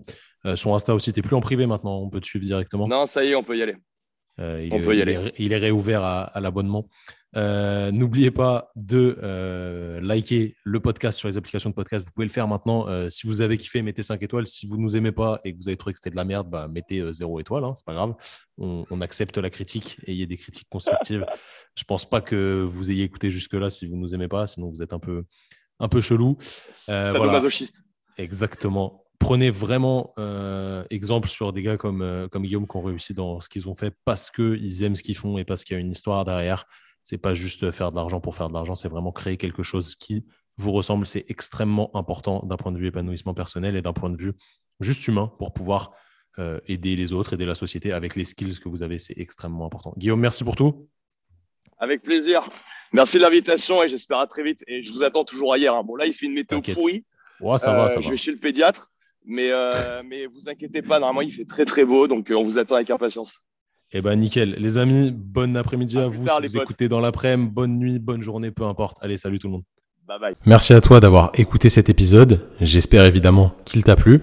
Si tu as besoin de conseils personnalisés, que tu sois professionnel ou juste sportif, notre service de consultation en ligne est toujours disponible sur training-thérapie.fr. Merci encore à toi d'avoir écouté et à la semaine prochaine.